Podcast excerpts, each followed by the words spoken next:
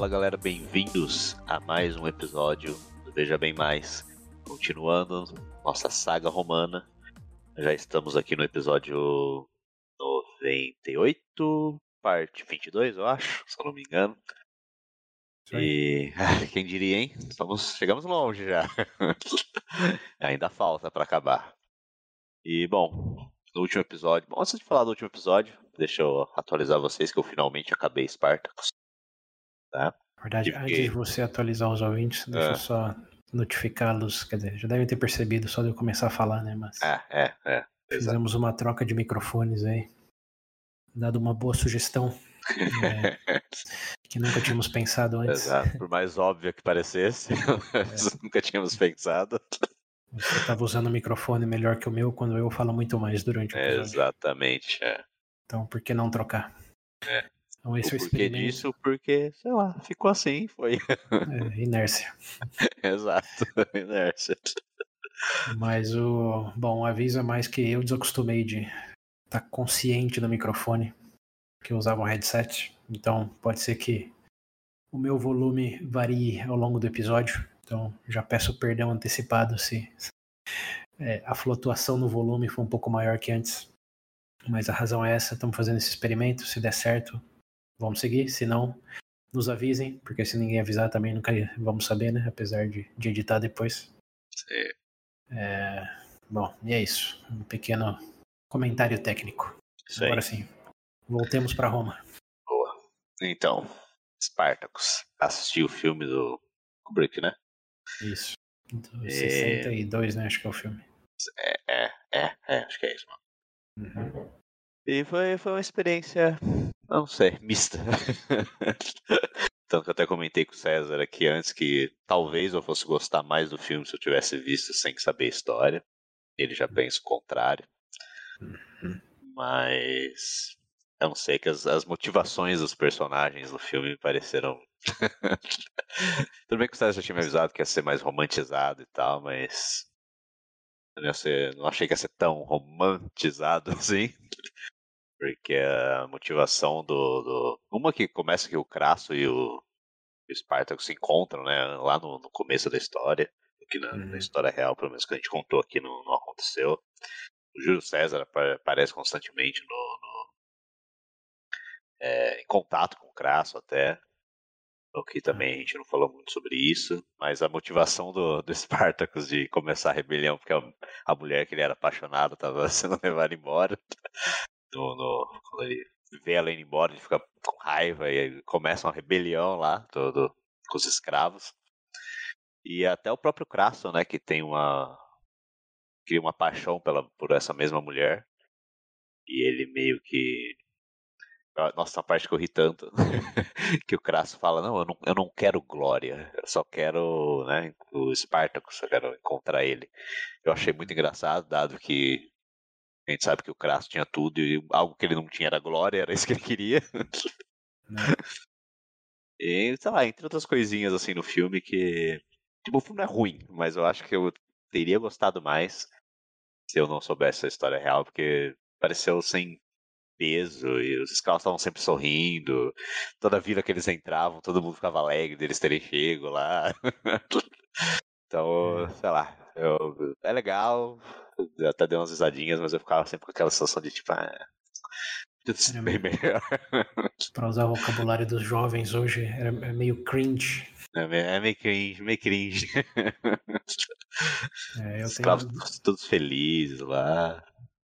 Tenho dois comentários em relação à sua percepção sobre esse filme.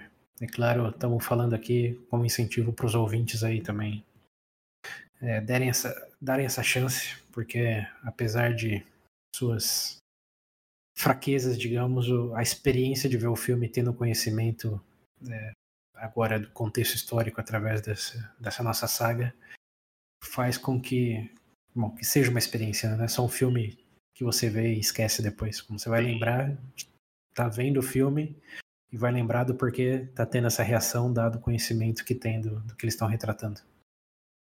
É, então isso tem um peso sim, mas antes de chegar nesse ponto, só lembrar que é contexto também, né? Como é um filme da década de 60, naquela época estava ah, em alta, é. os triângulos amorosos, as, os arcos de heróis, assim. totalmente, como dizer, limpo, como não tinha zona cinza. Era o, era o bom e era o mal. Não, é, não tinha ambiguidade moral no narrativas, de maneira geral, né? Claro que sempre tem exceções, mas é, o que mais, uma das coisas que mais me chama a atenção é o quão, o quão da década de 60 é esse filme, como pensando em Hollywood, os Oscars naquela época, como ele é, ele é um produto do seu contexto, não tem como fugir disso. Tanto como a série Spartacus que a gente falou, que saiu depois do filme 300, também é, é totalmente nessa pegada. Você vê um e depois vê o mesmo trailer do outro, você vê só o trailer da série Spartacus, você já vai sentir já como as é décadas mudaram e as inspirações são outras. Sim. Então, por mais que tenha uma raiz histórica, é, é moldado pelo, pelo contexto cinematográfico, cultural, etc. Do momento em que é feito, né? Se fizessem hoje, eu também tenho certeza que seria diferente. Ah, sim. Então, essa questão aí de romantizar, eu acho que o primeiro, a primeira camada de romantização é, é realmente só do período em que está sendo feito, visando o público e práticas do momento. E, e o segundo comentário, que esse sim, acho que está mais próximo do que, incluso vamos falar hoje, é a questão da romantização. Você comentou que você teria gostado mais se você não soubesse tanto da história real. Mas eu, eu acho lembro, que sim. É, mas aí eu te lembro que o que estamos chamando de história real pode ser muito bem uma romantização de algo totalmente fora do que realmente aconteceu.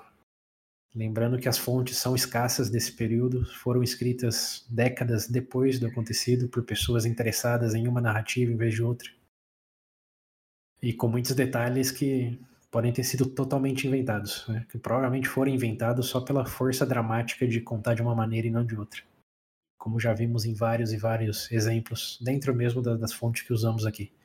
Uma fonte de X, outra de Y, assim, igual o, o Sulo lá ter é, decretado, colocado César na lista de, de proscrição dele, no vestibular Sim. da morte. Como isso é legal, como, ok, ele foi destinado a, a, ser um rebelde, um refugiado desde o começo, mas se pegar mas, todo o contexto. provavelmente nem foi para a lista. é, provavelmente não. É, quando o Sula mesmo dizem, né, que o Sula disse eu vejo muitos Marios nele. Sim. É difícil acreditar que o Sula ia estar tá pensando no moleque de 16 anos ah, uh -huh. como o futuro inimigo compara... equivalente ao Mario. Como... Aí ele é só mais um. É, como o mais provável é que não tenha acontecido, mas você pegar as fontes, incluindo as fontes de faz dois mil anos lá, de Tito Livio, os caras que mais são usados nesse contexto, assim, é, é mais plausível que eles estejam romantizando do que que seja fato. Sim. Então, é, no filme tem umas cenas que é romantizado também, mas é, que eu gostei, que nem aquela que eu acho que todo mundo que eles, quando o cara, quando o pergunta quem que é o Spartacus, e todo mundo levanta e fala, eu sou Spartacus, não, eu sou Spartacus, tá ligado? Fala, uhum. Isso bonitinho. Aquela coisa de todo mundo querendo defender o. E outra que né, no filme ele é bem mais líder da, do negócio, né? Do que. Sim. Porque no, é ele e é ele. No outro não, tinha outras pessoas que ajudavam ele, né? Tinha outros braços direitos dele lá, que eu esqueci o nome e tal. Uhum. Esse ele é o líder e é ele é ele mesmo. O cara é visto como não, ele é o herói, né? É o, o herói do sim, herói. Sim, exato. É um herói com interesse romântico e com motivações puras. Ah, eu tenho uma crítica em casting. o cara que era da Assembleia lá, ele devia ser o Crasso. e ah. não quem é o Crasso. É, o Magnus alguma coisa, né? É, ele devia ser o Crasso. Aquele tem cara de Crasso. Totalmente inventado, né? Esse cara também foi o que eu menos digeri, porque para quem inventar um senador, é... um senador não, acho que ele era é, cônsul, né? Falaram que ele era cônsul. Era, chegava a ser era, era cônsul. Eu acho que era cônsul, um dos cônsules. Acho que, acho que era, porque ele fica dando ordem lá, tira não sei quem, Isso. coloca o. Fala pro. Meu Deus, pro César tomar uhum. conta do, do, exército enquanto ele tá fora. Sim. É, sim. Muito, Por algum motivo, invenções. deixa a mulher do, dos Spartacus fugir. Tem outro é. personagem lá também que é inventado, Antônio, Antônio Eito, sei lá o nome dele. Tem um personagem era... meio, meio homerótico. É, sim. Falando em homerótico, o crasso desse filme tá bem homerótico, né? É. O cara foi é. de, de gordo rico pra. Bom, na sua visão, né? Como ele era realmente. Aí, de novo, é. a questão da romantização. Ah, não. O nosso, nosso próprio imaginário já é uma romantização.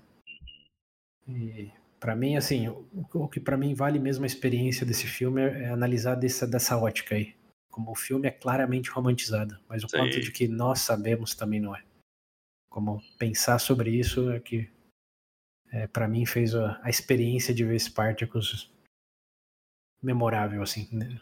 dentro do que estamos falando agora. E esse é o momento para isso, né? Porque se vocês deixarem para ver daqui um ano, dois, aí vai perder todo esse é, efeito, sim, garanto. Sim. Ah, esqueci aprove... muita coisa também, então. É, aproveitem a desculpa e, e, e, vejam lá. Tem existe online. Vão... Existe online. existe online. É, é, tipo, é um bom filme, mas você sempre vai ficar com. Sim, é pra, bom, bom para reflexões, né? Sim. Mais do que de forma independente. É, mas uma última pergunta antes de entrar no episódio mesmo. O que você achou das cenas de batalha? Achei engraçado. Nossa, é. primeiro, na, quando, quando teve a primeira luta lá do Spartacus contra o outro escravo lá que eles estavam assistindo, eu falei, meu Deus. Os caras é. pensavam que estavam dançando. Aí você nota é, que a é. coreografia mudou bastante ao longo dos anos. É, não tinha antes, mas, né?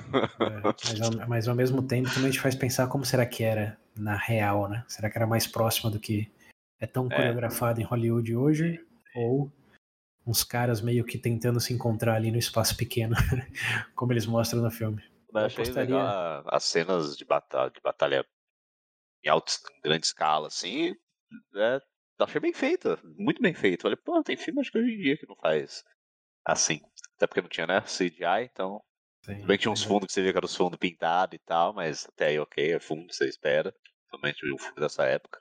Mas as batalhas, assim, em grande escala mesmo, assim, quando tinha muita gente em cena lutando. Falei, somente a última luta entre o, o Crasso e o, o exército do Crasso, do Spartacus lá. Sim. Muito bem feito. É bem feita, mas não sei, para mim foi um pouco anticlimática no sentido. Ah, não, foi anticlimática. É. Isso, eu lembro que acabou, eu falei, ué. É, mas eu não digo nem pela duração, só digo no visualizar tantas pessoas, realmente pessoas, simplesmente juntas num bando correndo um pra cima do outro. É, só correndo. É. Fogo de fogo lá rolando. É, é que, tipo, pra época eu fui pensando, falei, pô, olha só, foi melhor do que eu esperava, dado a primeira cena de luta que eu vi. Sim. Mas não, não retratar assim de, ah, um flanco vai autoflanquear, ah, vai envelopar é, o é. outro com a... Não. Parece mais é um monte de gente que acabou de acordar e correu um Sim, pro, pro lado exato, é. Dois paredão vai um de frente pro outro. É, Até ri que a primeira leva do exército do Crasso indo assim. Aí os caras começam com o negócio de fogo e ele sai Sai todo mundo correndo. É, de novo, é, é, mais plausível do que não, no sentido. O que, que você é, faria não, nessa é, situação? você fazer o quê? um rolo de fogo no seu deserto. Ai, ai. Bom, enfim, essa é uma experiência. A próxima aí, no sentido multimídia que recomendamos, é a série Roma da HBO, que aí sim já foi feita nos começos dos anos 2000, com um orçamento maior, com roteiristas e produtores é, mais versados em, em, documentário histórico, até porque a BBC participou dessa série. Se bem que um, agora que você refletindo, quando assistiu o, o Romulus, também, né? Não, Não é igual. É bem Sim. diferente da romantizada, mas eu gostei bem mais. Romulus é uma produção de 2019, né? Sim, né? então. então. E o Romulus é você vê as referências, você vê o que eles querem referenciar quando eles mostram tal coisa ou falam tal nome, você fala, ah, isso. Eu acho que isso que é legal. Porque não é igual, mas você sabe o que eles querem dizer com aquilo, então você fica. Sim, sim. É outro contexto. Aquele filme de Hollywood é um Jesus disfarçado para um público que queria sim. algo tipo Jesus. É. E Bem, enfim, já estamos na marca de quase 15 minutos de episódio, tá bom Sim. de preâmbulo. Né? Fica a recomendação dos ouvintes. Essa discussão aqui é, pode continuar aí no círculo de vocês ou com a, com a gente mesmo, comentários lá no YouTube. Ou, ah, inclusive, sempre eu sempre, sempre lembro de. Sempre penso falar e esqueço de falar no episódio. Hum. Que principalmente quem escuta no Spotify já faz um bom tempo aí que você clica no episódio, Uhum. Logo embaixo, assim, tem um negócio, uma pergunta o que você achou do episódio. Você pode comentar por lá também. Ah, bom, não sabia. É, então, já faz um bom tempo que tá isso daí, eu sempre esqueço. Toda hora que eu vou postar um episódio eu lembro, falei, ah, ele tá aqui. porque é automático. Você clica que nem aqui, ó, vou abrir um episódio aqui, o último que a gente tem. Aí você desce no episódio, caixa de perguntas, tá ali, o que você achou desse episódio. Você pode comentar por ali mesmo, que a gente vai receber lá no Anchor. Lá. Boa. Então é mais uma opção fácil e rápido para interagir conosco. Essa é até talvez a mais fácil, não precisa ir em nenhum outro aplicativo, já é onde você está escutando mesmo, só você abrir ali o episódio hum. e comentar. Boa. E quem normalmente escuta pelo YouTube, não precisa nem é. chover numa olhada, né? Sim, sim. É, tanto que o YouTube aí um, não tem comentário, geralmente é lá. um agradecimento a um ouvinte aí que nos acompanha por lá de maneira constante, é, que é o nosso amigo aí, deixa eu lembrar o nome dele, Wendel Freitas. Estamos acompanhando seus comentários aí, os seus likes. Obrigado pela. O cara maratonou a nossa, é, nossa sim, saga sim. romana. Tá aí, firme, firme e forte na jornada. Junto com a gente. Por falar em jornada, né? Bora, bora continuar. Bora. É, bom, episódio de hoje. Como já passamos bastante tempo falando aqui de outras coisas, vou tentar resumir um pouco mais. É, basicamente, no último episódio, falamos de como o César virou papa, né? Bom, primeiro lembrando o contexto que teve as conspirações catilinas, é, o Cícero era era cônsul, mandou executar os conspiradores sem julgamento.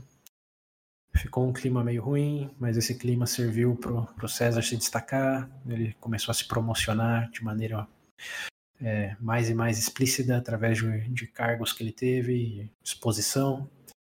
É, até enfim, no ano de 63 ele virar papa e é, um pouco depois pretor. Mas Papa é mais importante porque nesse período aí ele não só virou Papa, mas também ele virou é, circunstancialmente um alegado é, chifrudo, dado um, é.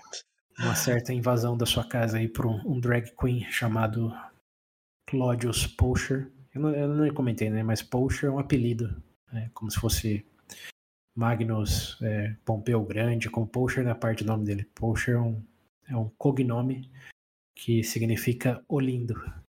Olindo? Olindo, porque é da aparência dele. Lembra que ele era o Kardashian masculino. Sim. Então é o, o Claudius Olindo, Pocher. Ok. Personagem aí, influencer da, da década de, de 60 a.C. É, então teve esse escândalo, né? Como a gente falou, nas capas aí de todas as revistas da época. Parada Trending. na Grécia trending absoluto, né, que fez com que o César usasse do, do cargo aí de. É, bom, dos cargos que ele já tinha para alavancar um, uma posição de, de governador no leste, no leste, no oeste da Espanha, para onde ele foi. E lá, é, com um comando militar, primeira vez no comando de, de uma força militar, ele conseguiu pacificar algumas tribos lá e avançar um pouco o território de Roma, tendo bastante conquistas no caminho. É, essas conquistas possibilitaram que ele pagasse as dívidas que tinha, juntasse mais dinheiro e desse até um bônus para o tesouro romano. E ele percebeu que era o momento de, como estava na crista da onda, né, voltar e se candidatar ao cargo de maior importância aí de todos, que é o do consulado. O único problema, que foi quase como a gente terminou o episódio, né? É que ele não podia. É, bom, ele queria se candidatar ao cargo, mas ele também queria o triunfo pelas conquistas. Mas, Sim. dado as constrições aí do, do Senado, principalmente do, do, do cara chamado Catão, é, não, não, conseguiu.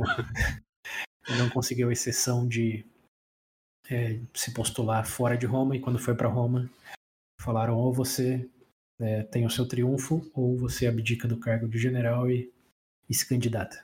E aí teve um, um, pequeno elemento aí do Catão, quando ele foi pedir exceção disso, né, falando, fazendo um filibuster lá, falando, falando até acabar o prazo. Ah, e, né, e ele escolhe, sem hesitar muito, que vai mandar o exército embora e se candidatar ao cargo. O que parece algo corriqueiro, mas tem que lembrar que o triunfo era é, uma das coisas mais almejadas, mais raras na vida de qualquer romano daquela época e dos séculos passados. Como são pouquíssimos romanos que tiveram triunfos e todos que tiveram eram lembrados entre aspas, aí, eternamente naquele contexto, né? Era o mais próximo que eles podiam chegar dos deuses. Lembra até do escravo falando Memento Mori no ouvido.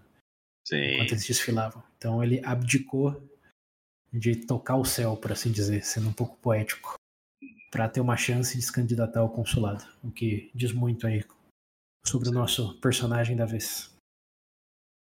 É, e bem. Cara com objetivo. É, como se disse, um homem com plano. Um homem com plano. É, e bem, aí, aí acho que paramos, né? Sim, sim, aí. sim então, é, antes de entrar aí no que aconteceu, vamos só lembrar. Na verdade, não, não vamos lembrar, não. Vamos entrar direto no, no que aconteceu. Bem, então César se candidatou ao, ao consulado. E agora é uma questão de contra quem ele compete. Será que vai ganhar? Será que não vai ganhar? O que, que você opina antes de a gente entrar no detalhe? Uh, eu lembro de você ter comentado no, no, final do episódio que ele meio que já entrou como o mais popular, um dos mais populares. Então eu acredito que ele vai ganhar. É o momento dele. Mas agora quem vai concorrer junto, não sei. Porque tipo, são dois cônsuls, né? Então, Sim. não faço ideia. Espero eu que não seja quem eu acho que. Ah, não, não é o Pompeu, não, né? Pelo amor de Deus. Não. Cara não papo, Eu falei, já Consul não, acabou de ganhar um. Eu posso te Ele que- É, te então, adiantar não. aqui não. Mas o Pompeu entra na história assim, de uma maneira Uhum. é, indireta, direta. E aqui que, que começamos aí o, realmente o próximo capítulo. É que o César é candidato e ele é popular. Ele Sim. teve é, suas vitórias lá na Espanha. Ele já era conhecido antes pelos discursos, pelo é, lembra os festivais, os, os batalhas de gladiadores que ele orquestrava. Como ele era um nome conhecido, fazia o quê? Mais de uma década já em Roma. E depois das vitórias na Espanha, claro, estava mais conhecido ainda. Ele ia ter um triunfo, como lembra que esse era o objetivo meio que primário que passou a ser secundário depois. Sim. É, então sim, e era sabido também para o Senado que ele provavelmente ia ganhar, porque como não? Ele era o nome mais forte. Crista da onda, como venho repetindo várias vezes. Sim. É, então o Senado, sabendo que ele ia ganhar, fez o que o Senado tende a fazer nesses momentos, né? Eles é, colocam um candidato apoiado por eles, como um fantoche aí que Sim. tenha o apoio deles, que possa servir de contrapeso para o César. Porque o César já sabiam que não tinha como evitar ganhar, a menos que rolasse uma facada no bucho. Sim. Mas- Ainda não. Ai- Ainda não, ainda não. É, então eles. é, bom, César escolhe um, um, um parceiro, é, mas esse parceiro não é tão conhecido. E o Senado propõe é, um outro candidato meio obscuro também, chama Bíbulos, mas ele tem todo o poder do Senado por detrás. E o Senado está tão preocupado com o que implica, pode implicar a vitória do César que até mesmo Catão, que é o conservador incorruptível, concorda que é, o Senado tem que fazer o que for preciso para o Bíbulos ganhar. Hum. E isso implica subornar pessoas, Ah, orquestrar certas alianças para forçar que, se o César é inevitável, que pelo menos tenha alguém para, como eu disse, equilibrar a balança. Sim, alguém que tá É. do lado deles ali. Isso. E vendo tudo isso, o César percebe que talvez é, ele precise de alianças também, né? Porque tudo bem que ele tem a popularidade, mas Ele não tá. sozinho- Ele tá devendo pro Crasso ainda, não tá? Então, bom, não, não, não sei explicitamente, nenhuma fonte diz que se tá ou se não. No sentido monetário, é provável que não, porque ele ganhou muito, muito dinheiro lá na Espanha. Sim. Mas no sentido, não é só me devolver o dinheiro. Lembra que É, eu te é, apoiei é. quando você me precisava. Exato. E aqui que começa algo crucial para esse momento da história de Roma. César é popular, já sabe que vai ganhar, mas o que, que significa ganhar sozinho? Não muita coisa, né? É. Então ele começa a orquestrar certas alianças que podem fazer um contra, contrapeso ao Senado, dado que o Senado claramente não gosta dele, dado que ele é Sim. popular, dado que ele é. Bom, tá, tá aí, né? Ele é popular e é Sim. conhecido por fazer propostas um pouco radicais. Tá mais pra Eu- Mário do que pra Sula. É, eu falei isso, o cara ainda menciona o Mario lá no, no enterro da mulher dele lá. Sim, alegadamente participou das Alegadamente. conspirações catilinas. Que era um cara que era pró-povo, né? Então o Senado não, não era muito fã. A parte, vamos dizer, no Senado a gente está falando sempre do bloco mais conservador, representado Sim. pelo Catão é, em especial. E também o Cícero, de certa forma.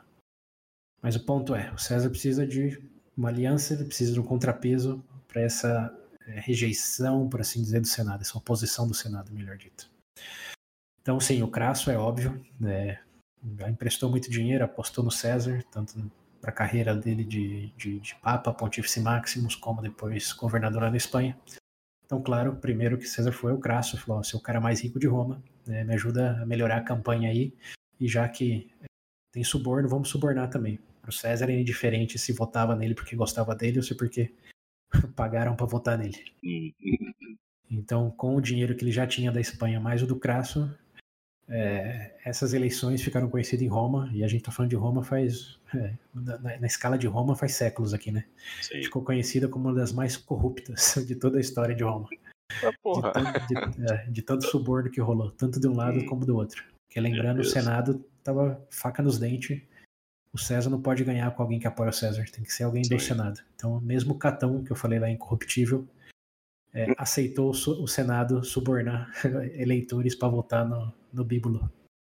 Então foi uma situação.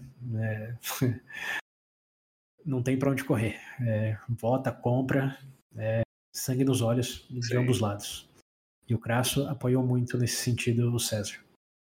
Isso já era meio que imaginado. Agora, um elemento que mudou bem a balança e que não era tão intuitivo é um personagem que você temia que fosse o, o co-candidato aí, mas não foi. É o é, nosso amigo Pompeu. Hum. O Pompeu lembra que ele tinha um problema, né? Que ele conquistou toda a Ásia. Vários. Não conquistou, né? Tinha vários problemas. Mas o maior dele é que ele fez lá um, uma extensão das conquistas de Roma né, para o lado da Ásia Menor, formulou governos, pagou toda a dívida externa de Roma. Sim. O que fez ali o que quase ninguém tinha feito né, até ele naquele momento. Talvez o Sula, sim, mas outro contexto. E o Senado agradeceu com triunfo e absolutamente nada mais. Hum. E isso, claro, como a gente falou, deixou ele triste, né? Porque ele não entendia por que ele não tinha as conquistas, os governos que ele montou ratificados e por que os veteranos dele não tiveram as terras distribuídas como era prometido.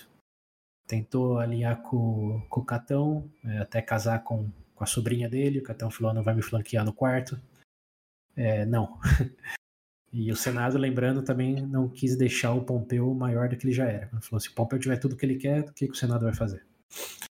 Então aí temos uma situação ideal para alguém que está contra o Senado falar: Ô Pompeu, você não gosta do Senado? Eu também não. O que, que você acha se a gente fizer uma aliança aqui? É.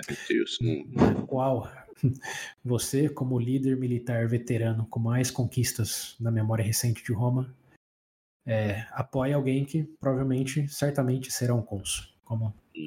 você não vê um kit pro quo aí, como uma mão lavando a outra.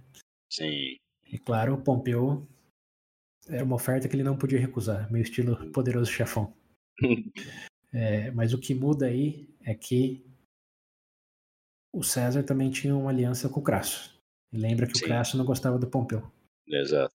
Então, para fazer isso funcionar, o César teve que é, orquestrar uma, é, uma reunião presencial só com os três e elaborar um plano no qual eles, sendo Pompeu, o veterano militar com mais glória, e Crasso, o cara mais rico de Roma, Sim. se juntariam a César, o futuro cônsul, para estabelecer uma força anti-senado, ou que ficou conhecido no momento como um triunverato. Triunverato. É né? é o governo dos três. E, bom, é, um parênteses, né? É um triunverato porque só o Crasso e o, e o Pompeu foram para essa reunião. O Sérgio chamou o Cícero também, que apesar de certa oposição, era conhecido pela boa oratória, era um ex-cônsul, tinha um conhecimento legal extremo. Então ele falou: se juntou o melhor advogado com um veterano militar, com um cara mais rico, quem precisa do Senado? Não. Mas o Cícero é, Cícero não, não, não aceitou, não. Ele, talvez justamente por conhecer tantas das leis de Roma e estar tá mais no bloco dos conservadores do que dos populares, é, cogitou a ideia no primeiro momento, mas no final é, acabou rejeitando a ideia. Disse: não, boa sorte, não quero, nada, não quero ter nada a ver com isso. Então Cícero pula fora e só fica realmente o Crasso e o Pompeu, que escutando os argumentos do César de que é, realmente precisamos de um Senado. Eles falaram, é, se a gente se, se, se juntar nós três, talvez não. Porque esse era o grande é, a grande desvantagem tanto do Pompeu como do Crasso, né? Como eles eram ambos os maiores em suas bolhas. Sim. Mas eles não se gostavam muito e contra o Senado, que óbvio estava sempre unido, eles não tinham muito poder. Então, uhum. como até diz uma das fontes, os caras que sempre tinham o que queriam, eles não estavam tendo o que queriam nesse momento por causa da desunião entre eles. Sim. E o César foi lá e falou: Veja bem, Dá pra ser diferente. Abriu os olhos e falou, ó. É. Vocês dois se resolverem, talvez dê pra gente ir de frente. Isso aí. Então ele pegou o braço de um, pegou o braço do outro, falou, me usem. Dá a mãozinha, como... amigo, chama de amigo. Isso, falou, é, me usem, me usem. Tem que lembrar que o César aí é o que menos tem poder nessa, nessa, nesse triângulo. Uhum. É, para que eu, como cônsul, ajude vocês a ter o que vocês precisam. É, no caso do, do Pompeu, era o sancionamento lá dos governos dele e a distribuição de terra para os veteranos. E no caso do Crasso, era um, como que chama, um resgate do governo para uns clientes dele que cobravam impostos dos fazendeiros. Não sei se a gente chegou a comentar isso, mas eu acho que não, lembro disso. Não, não. Em resumo, o Crasso, obviamente dinheiro não faltava, mas é, ele conseguiu muita clientela, lembrando emprestando dinheiro. É, ele emprestou dinheiro para que eles pudessem fazer um, é, uma, uma concessão, pudessem ter a concessão do governo, lembrando, Roma não cobrava imposto direto.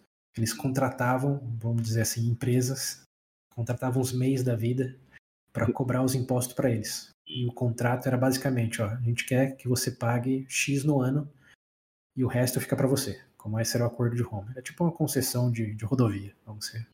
Tem que pagar isso, o que sobrar é seu.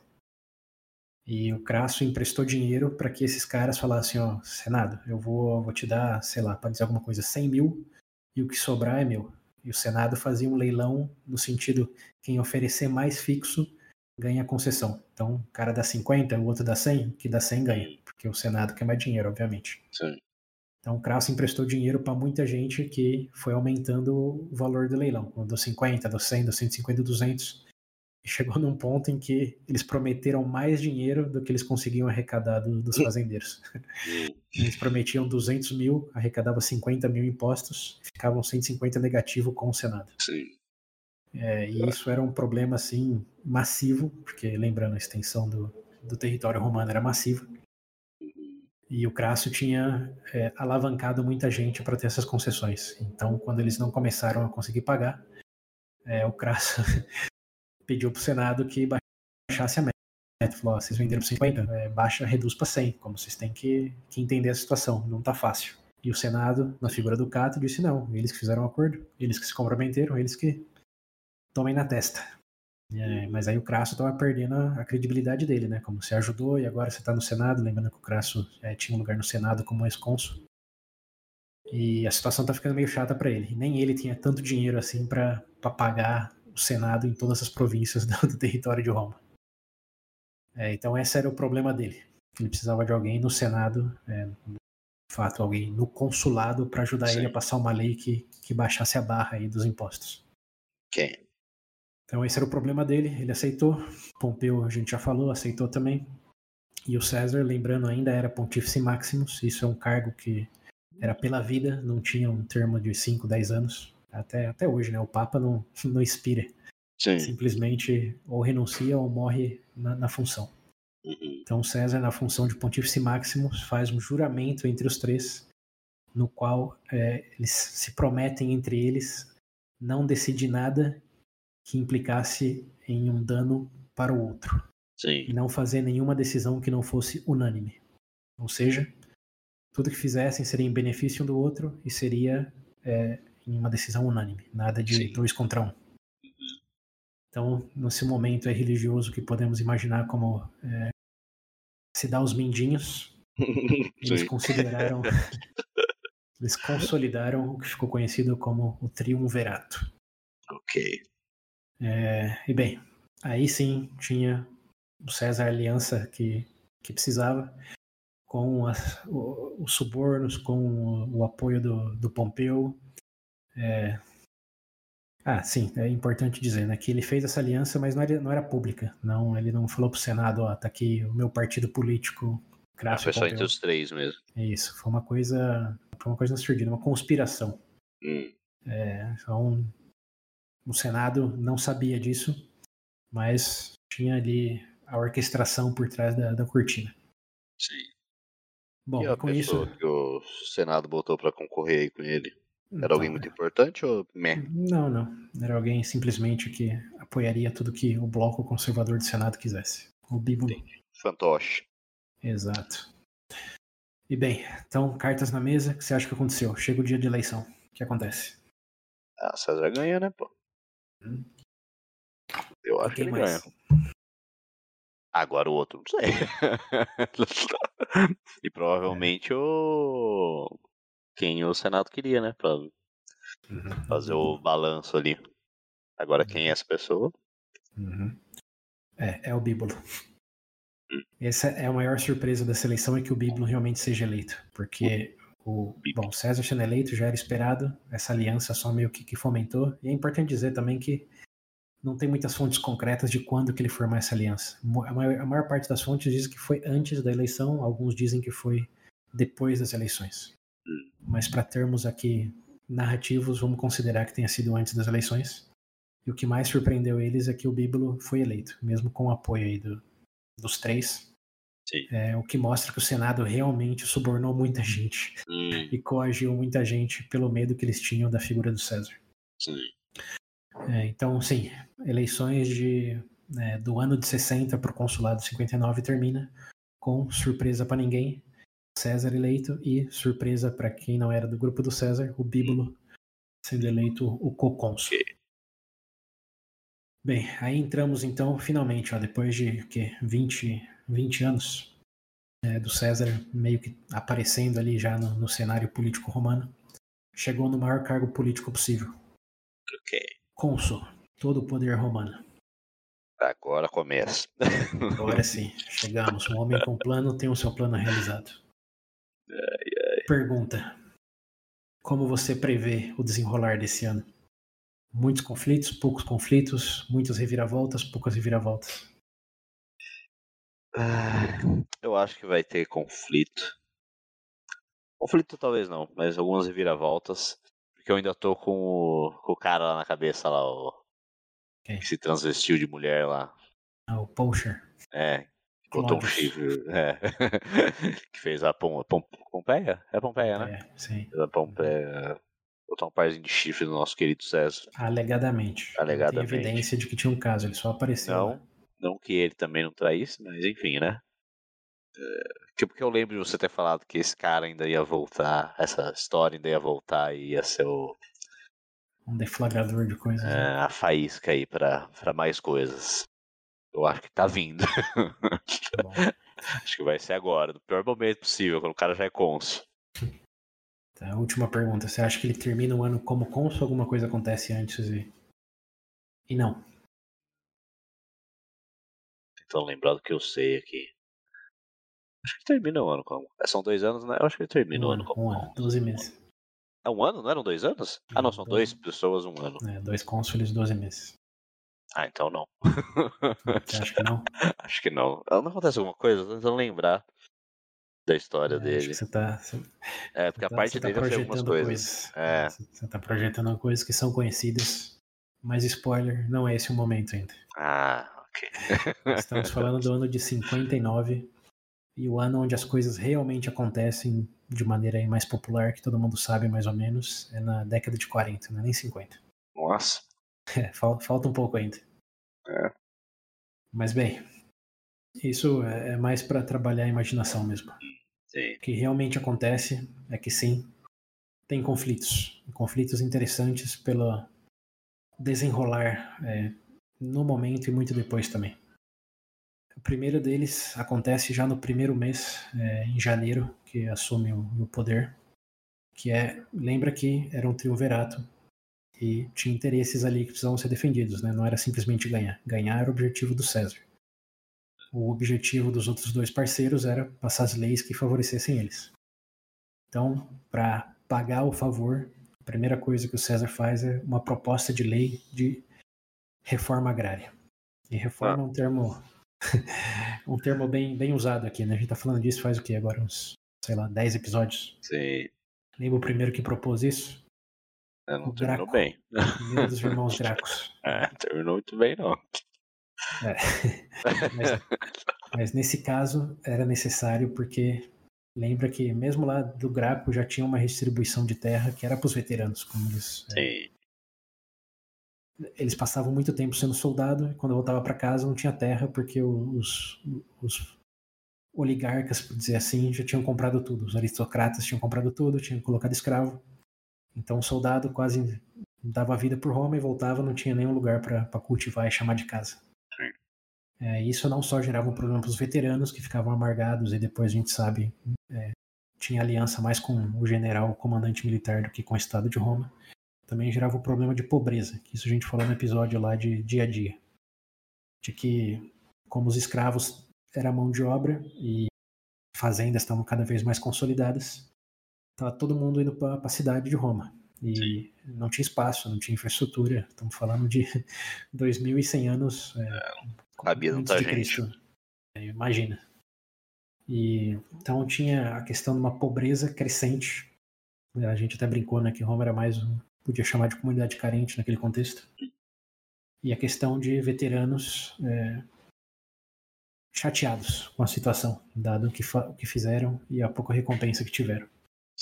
Então, primeiro, na primeira semana do, do, César no consulado, ele já bota essa proposta de lei.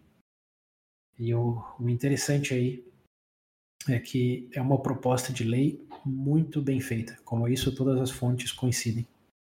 De que não é simplesmente algo levanta bandeira, como vamos agradar o povo, como não. É, César escreveu uma proposta de lei que delineava ponto a ponto como essa reforma ia acontecer de maneira sustentável.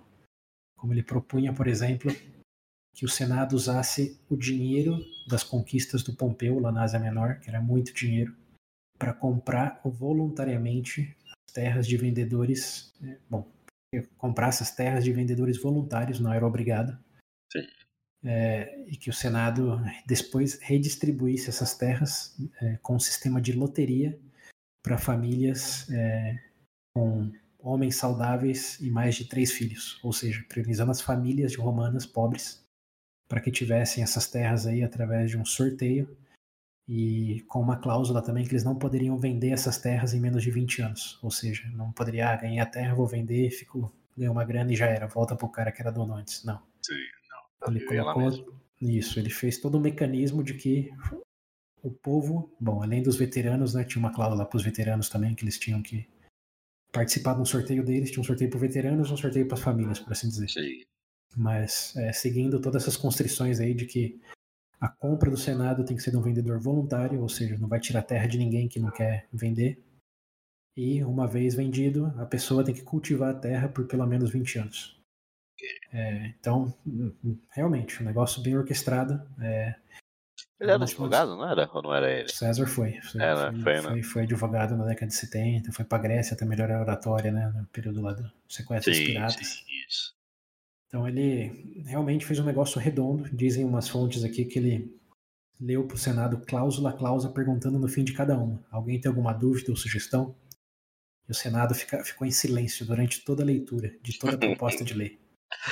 Então foi ah, então uma coisa não, assim. Nem foram, foram contra, não teve nenhum então, problema. Aí, aí chegaremos no ponto. Foi um negócio assim, chef's kiss, de tão boa que foi a proposta, porque solucionava não só o problema do Pompeu, mas solucionava o problema da, da, da pobreza e nem é, prejudicava nenhum senador, até porque o César tirou, olha, olha o nível de detalhe dele.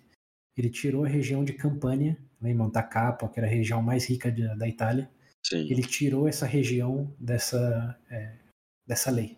Porque ele sabia que muitos senadores tinham, tinham terras lá, então isso ia causar atrito. Então ele tirou, é, como tirar Brasília do, da reforma agrária, se for fazer a nível de Brasil. Uh. não vamos nem tocar, para não ter oposição. Então, é, realmente, redondo.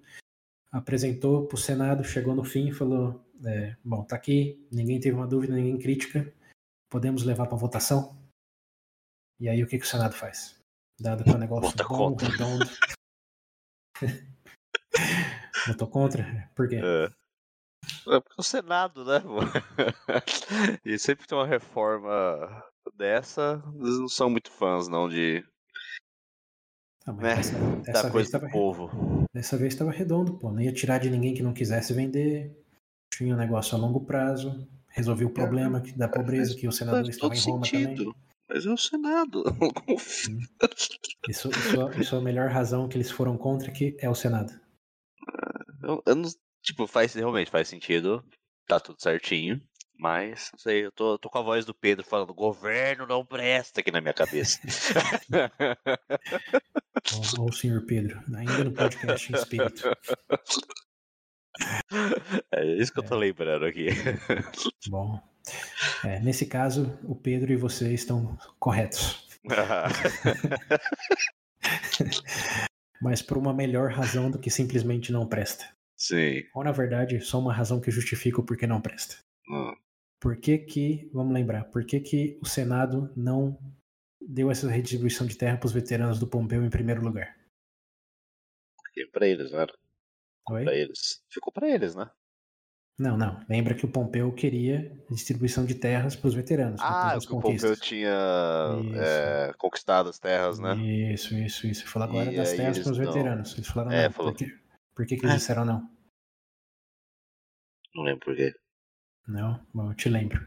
Porque o Pompeu já estava muito popular, já estava muito na crista da onda. O que, que o Senado poderia fazer se o Pompeu tivesse tudo que ele quisesse? Ah, eu até brinquei? do. O Senado, o Senado disse não para lembrar que o poder do Senado está em dizer não. Não tinha uma razão. Sim. Era simplesmente para Porque é botar o o Pompeu no lugar. Não, não. Sim, mas ao mesmo tempo para manter o poder do Senado. Sim, sim. Porque se o Senado dissesse sim para Pompeu, quem teria mais poder em Roma seria o Pompeu. Com a conquista, com a distribuição, como Sim, o Pompeu sim. Já é tinha o cara. Tanta coisa. né? Yes. Então qual que você acha agora que foi a razão para o Senado votar contra? Meu Deus, a mesma? Exato. O Senado não tinha uma coisa, boa razão. sim, Nem- aham. Ninguém tinha um contra-argumento. Só queria frear o César, só. Isso, porque se o César, que já era popular, já tinha virado Sim. cônsul, se ele conseguisse passar uma reforma dessa que atingia a população pobre e os veteranos, como ia ficar o César? Exato. Não é? Então, Como é que era? Voz voz, voz povo, voz de Deus? Todo mundo ia gritar César. exato. Então, isso, até um parênteses, né? Acontece. Bom, tudo bem, você incorporou o espírito do Pedro aí, que não precisa detalhar muito, mas o- um exemplo que eu lembrei aqui falando nisso foi no. Bom, escrevendo isso foi nos Estados Unidos, os republicanos voltando contra aumentar os benefícios para os veteranos lá. Hum, Que os republicanos são os que apoiam a guerra, é, Sim. que querem sempre mais orçamento para o Pentágono. E quando chegou lá numa proposta de melhorar os benefícios dos veteranos, eles disseram não. Qual foi a razão? Por que não? Eu posso. Não. Porque Não. se eles votassem sim, ia ser no governo dos democratas. E os democratas Hum, iam tá. ficar bem na fita. Ah, sim, Então, sim, sim, então eles votaram não para lembrar que não, é, o crédito não pode ser de vocês, porque Uhum. se eles já estão bem e passam isso com um, um público-alvo que é deles, que são os veteranos, Eles vão perder. é, eles perdem como que os democratas ficam bem na fita, assim como César e o Pompeu teriam ficado bem na fita se o Senado tivesse concedido nesses pedidos. Então, sim, o governo não presta, sim, mas qual é a razão? A razão é que se eles prestassem no sentido, eles se tornariam imprestáveis no sentido de eles não fazem mais nada. Sim, sim, sim. Então é, é Eu uma ia perder o contradição. próprio, perde o próprio público ali. Mas melhor, né, não perder pro. Entre aspas, aí, inimigo.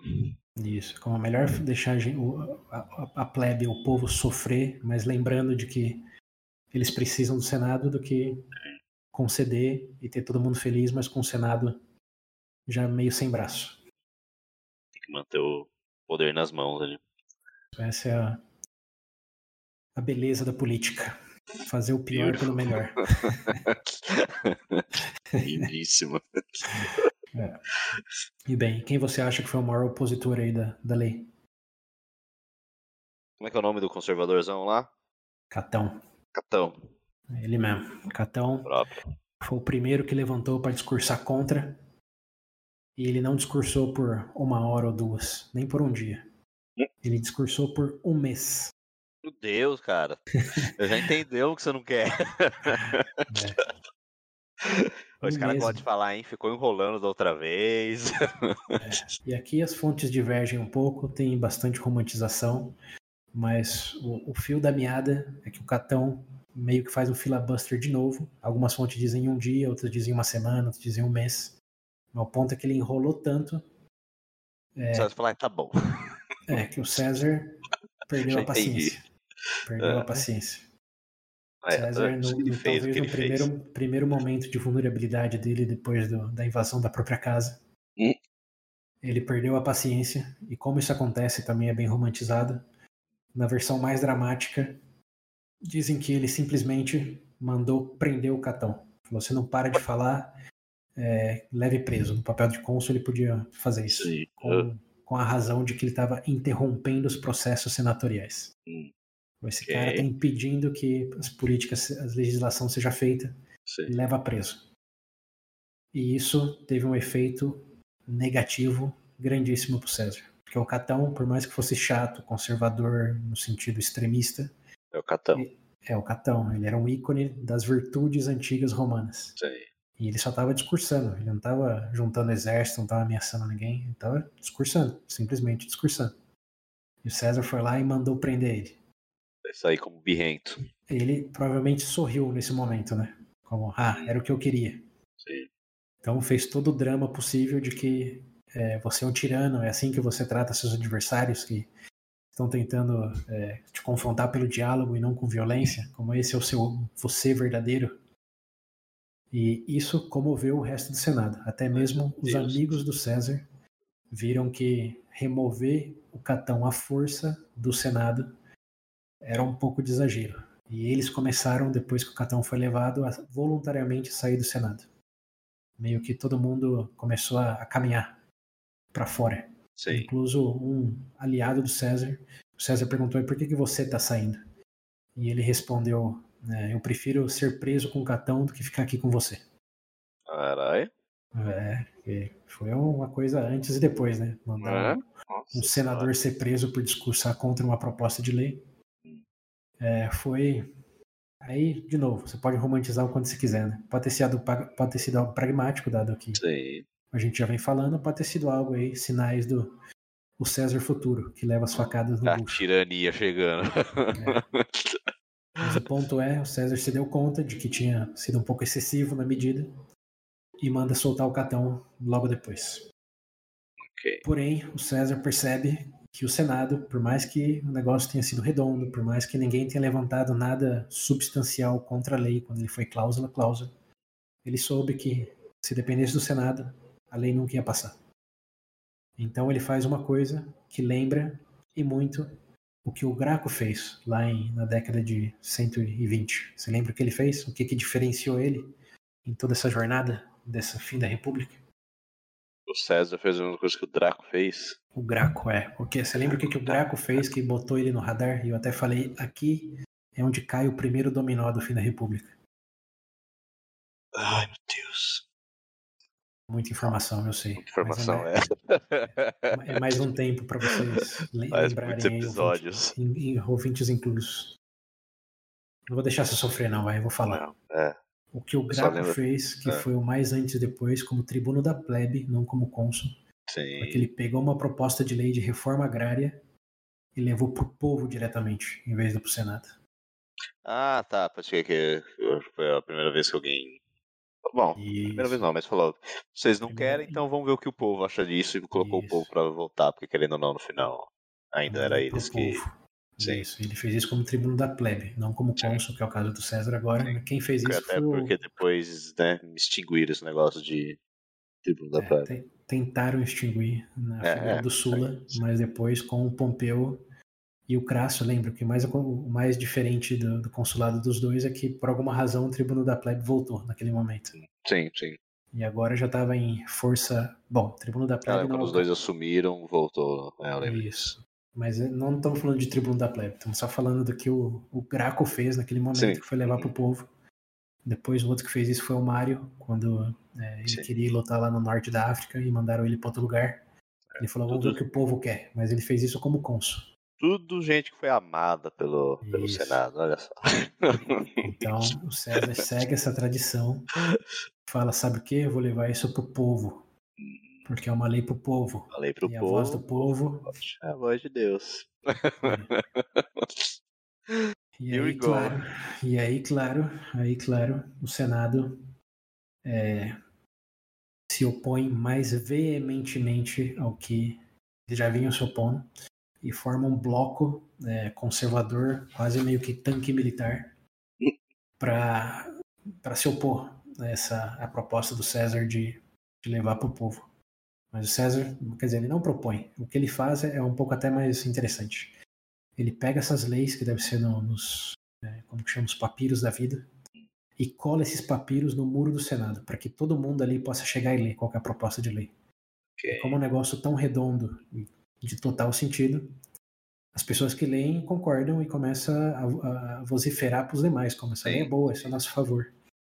E aí, coincidentemente ou não, o Pompeu chama os veteranos dele, que estão aí ao longo da Itália, como em toda a Itália espalhados, ele chama que todos que pudessem ir para Roma fossem para Roma para votar nessa lei, que já que é uma coisa do povo, que os veteranos Sim. dele tivessem ali também.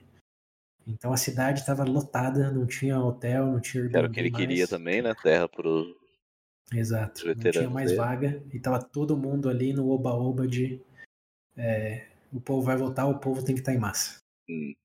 É, e aí acontecem duas coisas importantes. A primeira é que nesse oba-oba, nessa muvuca. O negócio tá com cheiro de guerra civil. É, quase. Mas o, que, o que fica claro é que o César em um desses momentos não acontece em um dia, é uma questão de uma semana, duas, talvez um mês. De novo, fontes divergem, romantização para todo lado. Okay. Mas o que acontece em essência é que quando César faz isso público, ele vai na, numa bancada um certo dia para tirar dúvidas do povo, para falar, ah, essa daqui é lei, não sei o quê.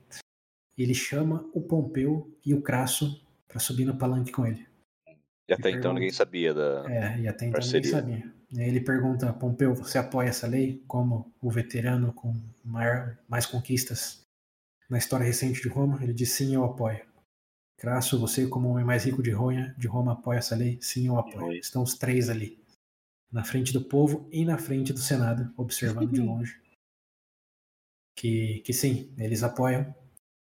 E o Senado é pego com a toga curta. Toga curta, filho. É, porque o povo eles esperavam, já sabia que o César era popular, mas esses dois, esses Agora, dois, eu, eles não esperavam. É. Então aí fica claro de que o jogo mudou. E o jogo mudou muito mais Quanto a favor mais os do dois César. juntos, né? É, os, os, três agora, no caso. Hum. E o jogo mudou a favor do César. E aí, vamos abrir um parênteses. Porque o Senado, nesse momento, é, Bom, nesse momento, vou voltar um pouco. Não o Senado nesse momento. A República Romana, de maneira geral, nesse momento, entra num, num certo período antes e depois. Porque aqui, obviamente, vai sempre diferir entre os historiadores, mas alguns, não muitos, dizem que a República Romana e República acaba nesse ponto aí. Quando o triunvirato é feito público. Porque, lembrando, a República é baseado em, em eleições, no Senado, representação democrática, Sim. certo? E nesse momento fica claro que já não. Que o que está acontecendo ali é uma oligarquia de três caras, cada um no domínio da sua esfera, é, basicamente é, dando chave de braço em tudo que era o sistema político romano. Sim, é, porque os três que é, então, de certa Estão fazendo forma, acontecer ali. É, então, de certa forma, o período republicano pode ser argumentado acabou aí. É, e o importante do acabou aí é porque depois desse ponto o Senado vai ser cada vez menos importante. Né? Não é que, como no Sula, acabou o Senado por um período, mas voltou. Então não acabou a República. Mas nesse ponto da história, na figura do César, do Pompeu e do Crasso, pode ser argumentado que acaba aí. É, não é um argumento muito forte, nem muito. É, não, não, há consenso entre historiadores, o consenso está mais para depois do César, e vamos descobrir por quê. Mas é interessante pontuar que esse é, é um dos pontos. Quando alguém perguntar quando acabou a República Romana. Se você quiser começar do começo, você pode começar por aí. E bem, outro ponto interessante aqui em paralelo que eu acho legal discutir também é por que, que o Senado, que é. Bom, era, né? Sempre foi, desde a fundação da República lá em 500 e bolinha antes de Cristo, ou 450, alguma coisa assim, que eram os, os homens, os maiores homens de, homem, de, de Roma, né? De Roma, os mais sim. consagrados. Uma palavra muito usada por eles e a gente não fala muito aqui, é a palavra é, homens augustos, que em latim significa de grande glória, de grande sabedoria. E aí daí que depois, vamos saber, né, vem um título de um personagem aí também que tem muito a ver com César, que é o Imperador 31 de agosto, ou agosto aí, Augusto, Sim. Augusto. Então, o Senado historicamente era esse povo, um povo Augustos. Sim. Um povo grande, de nobreza, de sabedoria. Então, por que que eles tinham perdido para três caras agora? Como que aconteceu o Senado? Lembra da força do Senado lá nas guerras é, púnicas? Construíram mais de 30 frotas marítimas, Sim. tiraram gente da terra para formar legiões. Uhum. É, cadê o Senado do falando dos irmãos Gracos lá, né? Do, do Caio Graco, irmãozinho que quando ele se candidatou, eles botaram um cara que prometeu o triplo dele. Sim, sim. Como aí, ali eles estavam é, jogando. que eles iam fazer isso agora com. É, então, eles estavam jogando xadrez 4D naquela época, né? Então, é, eles botavam um cara lá, depois enrolava, depois instigava a violência e decretava os populares inimigos públicos e acabava com o problema. Sim. O Senado até agora sempre saiu ganhando. E nos Só últimos sobrou, anos, né? Como é que é? Só sobrou o Catão dessa época aí. É, e, e, o Cícero, de certa forma, que sim, a, a conspiração catilina lá talvez é o mais próximo de. O Senado acabou com o problema, mas é um problema que ninguém em Roma ficou convencido. Até hoje, ninguém ficou convencido de que realmente existia um plano para fazer uma insurreição e a execução deles tenha sido legítima. Sim. É, então o Senado tinha, tinha perdido muita força, obviamente. E aí uma das minhas fontes levanta essa discussão. O que aconteceu com o Senado? O Senado, que era a força de Roma, agora perdendo para três caras. E o César, que tinha mal 40 anos. Sim. É, o que aconteceu com o Senado? O que, que você especula que tenha acontecido com o Senado? Vamos pensar aqui. Bem, pensemos. O que pode ter feito ele mudar desse jeito? Sei lá, eles ficaram incomodados com, com a situação, com a realidade deles e foram pegos de surpresa com, com esse trio. Uhum. E, querendo ou não, já não eram mais as mesmas pessoas, né? O Catão aí, pelo menos pelo que eu vejo, uhum. é o mais. O que mais parece ser aquele romano das antigas, que é dessa época da, da digamos, mais da glória aí da Assembleia. época do, dos rasga-toga, né? É, época dos rasga-toga. Dessa época que eles jogavam o, o xadrez 4D, que nem você falou. Uhum. Pelo menos o que a gente vem falando até agora, o, só ele que pareceu mais assim. Mas o resto, sei lá, está velho, cansado, ou já é uma outra geração que uhum. Tá acomodado Sim. É, com as é glórias bom... dos outros. É um bom palpite. Lembrando que Roma nunca teve tão rica como agora, principalmente depois das conquistas lá do, do Sula e do, do Pompeu recentemente. Porque é aquele negócio que eles falam lá que momentos de paz criam homens fracos e coisas assim. É, realmente, não teve nenhum outro grande conflito né, recentemente. Sim. O do Pompeu lá foi um conflito, mas foi um conflito mais de limpar a casa do que de realmente derrotar um, não, é, um, um Hannibal da vida. Hum, é. Ok, boa, boa especulação. Você possivelmente bateu na trave, por assim dizer. É, acho que tem muito a ver, sim, com um certo comodismo, dado o período que estavam vivendo. Sim. Mas a principal razão, e claro, estamos especulando, não é certo ou errado, mas uma razão muito saliente é, se resume em duas palavras: Mário e Sula. Lembre-se que, no período de ditadura de ambos, qual foi a primeira coisa que eles fizeram uma vez que eles assumiram o poder? Primeira coisa. O Mario foi o negócio do. É, vamos lembrar, eles estavam. Tá todo mundo contra eles. Em seu momento, eles levantaram um exército, invadiram Roma. Uma vez que Sim. se acomodaram em Roma, primeira ordem. Primeira ordem da casa é fazer o quê? Uma vez se assumiu o poder. Ah, ali foi. foi limpar a casa. Isso, exatamente. Tanto o Mário como o Sula limparam o Senado Sim. dos detretores, por assim dizer, dos que eram contra, que eram firmemente popular ou firmemente opiates, que é conservador. Sim, verdade. Uhum. E nessa limpeza, eles não só literalmente mataram muitos, senão que botaram para fugir, né? Que quem não, quem não queria morrer tinha que fugir. Sim, sim. E quem fugiu, chuta que tinha um pouco incentivo para fazer, É, dado a idade.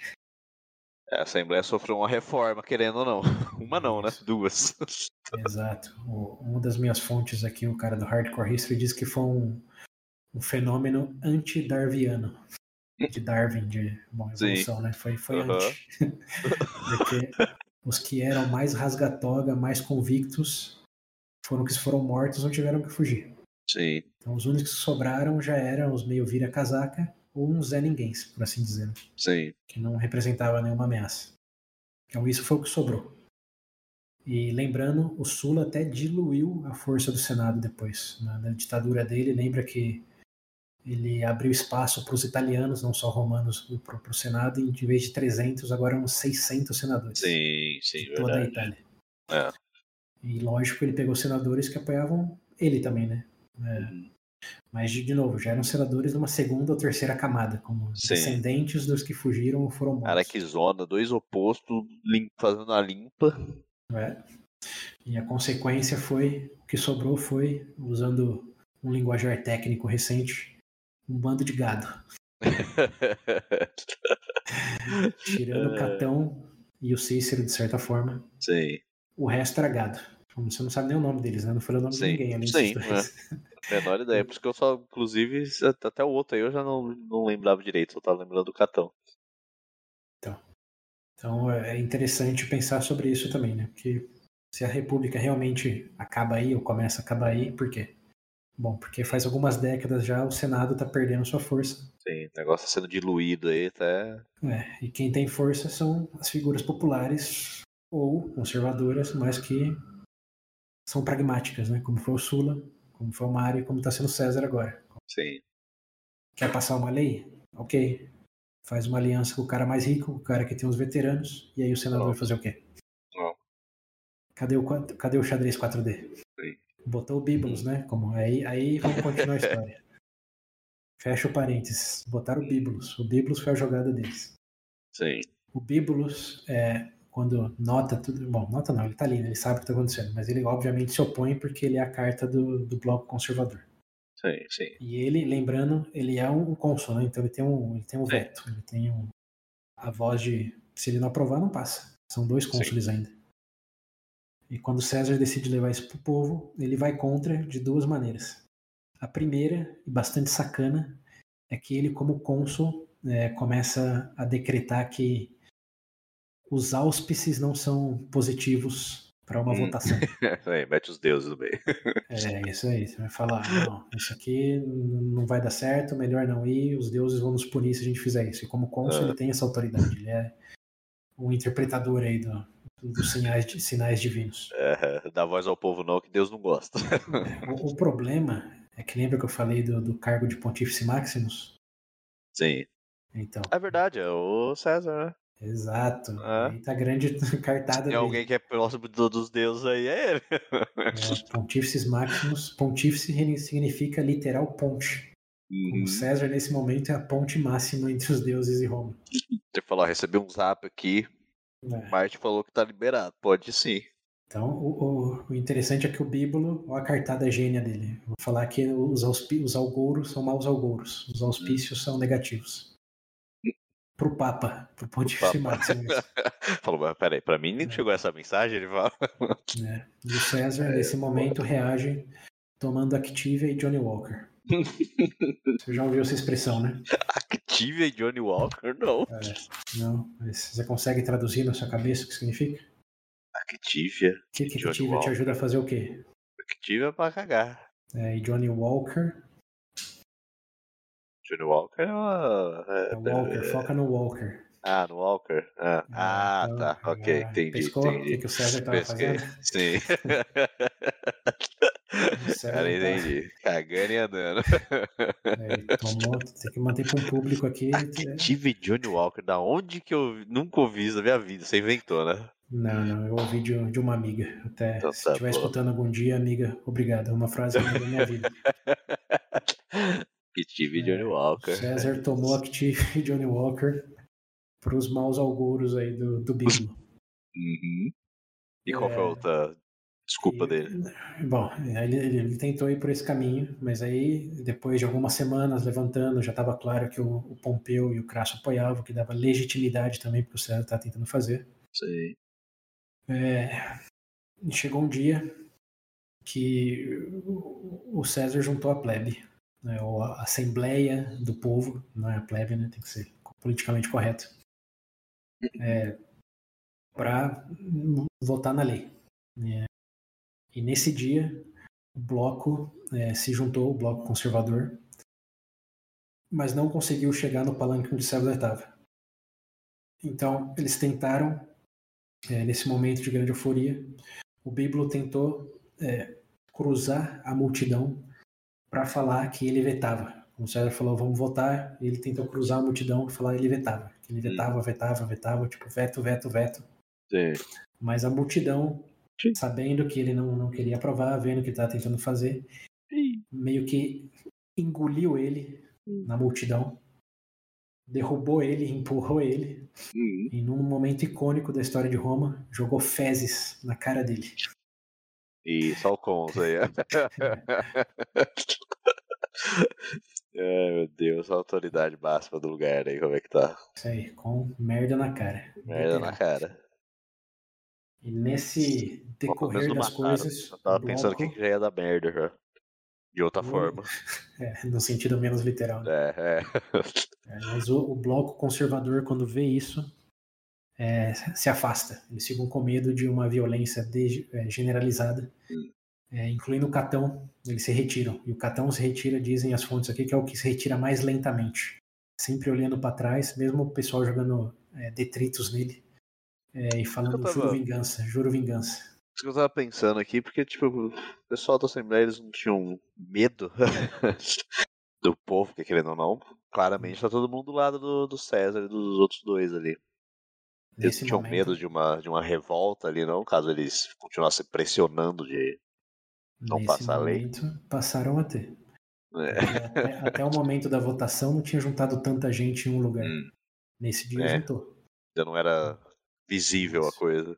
E a maior parte do bloco ficou meio longe, mas o Bíbulo e o Catão foram para cima porque queria Sim. vetar, vetar a votação, queria vetar.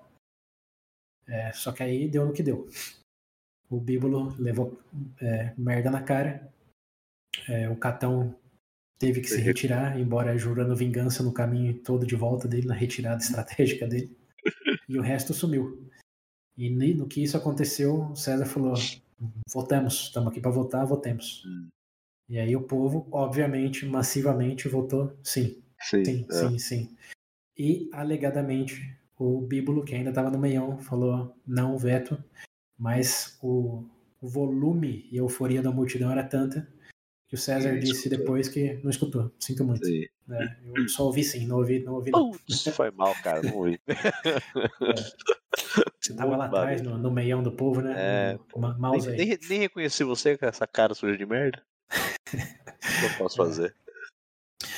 E foi mais ou menos assim que a, a primeira lei do primeiro mês de mandato do César passou, a lei da reforma agrária. Estava sendo trabalhada aí desde 1900, Nossa desde Senhora. 120 bolinhas. Sempre que tem uma reforma agrária, acontece merda depois. Lá vem. Nesse, nesse caso, em vários sentidos, né? É, é. É, mas nesse caso tem que lembrar, o César tinha um, um triunfo, um trunfo na mão, não um trunfo, né? Tinha dois no caso, que é o, o Pompeu É, e o Crasso. Foi o Crasso. Então, o Senado agora, eles iam fazer o quê? Ir contra os veteranos do Pompeu e contra toda a influência do Crasso? Sim. Contra o César, talvez eles poderiam ir. Mas contra esses outros dois, eles não tinham muito o que fazer. Sim. O máximo que eles podiam fazer era o bíbulo, que a gente já, já sabe o que aconteceu. É, serviu de Mas- nada. Mas o bíbulo não se deu por rendido aí, não. É, no dia seguinte, que passou a lei, votou sim, beleza. Ele Até foi pro tá Senado. puto, né? É, ele foi pro Senado indignadíssimo e é, propôs uma votação para invalidar a votação da lei, porque teve violência, é, teve, disse, nas palavras dele, ação de gangue, teve ilegitimidade, porque ele já tinha é, prescrito lá é, mal, mal, mal agouro, maus auspícios, então não era um dia. Foi um sacrilégio que o César fez. Aham. E ele propôs para o Senado, falou, ó, vocês viram o que aconteceu, isso não é legítimo, isso é indigno, é, eu voto para invalidar a votação da lei. E o Senado, é, em ordem de ranking, podia responder à proposta de lei dele. E Sei. no ranking dos senadores, estava, claro, o César como cônsul primeiro, que se defendeu, falando que não ouviu ele falar nada de veto, que ele não Aham. controlou a plebe, que sinto muito, aconteceu. E logo depois, quem tinha mais ranking era o Pompeu.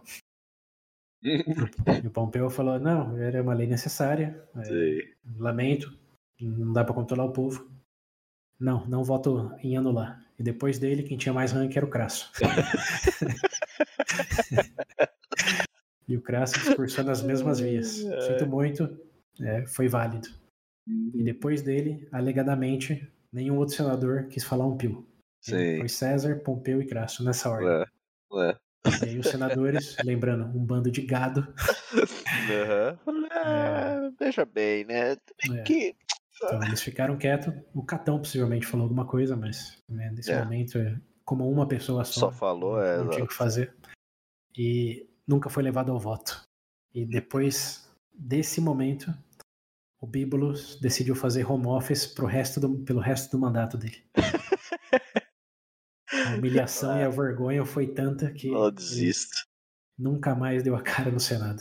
Isso aí. Trabalhou um mês, depois falou, chega. É, foi basicamente isso.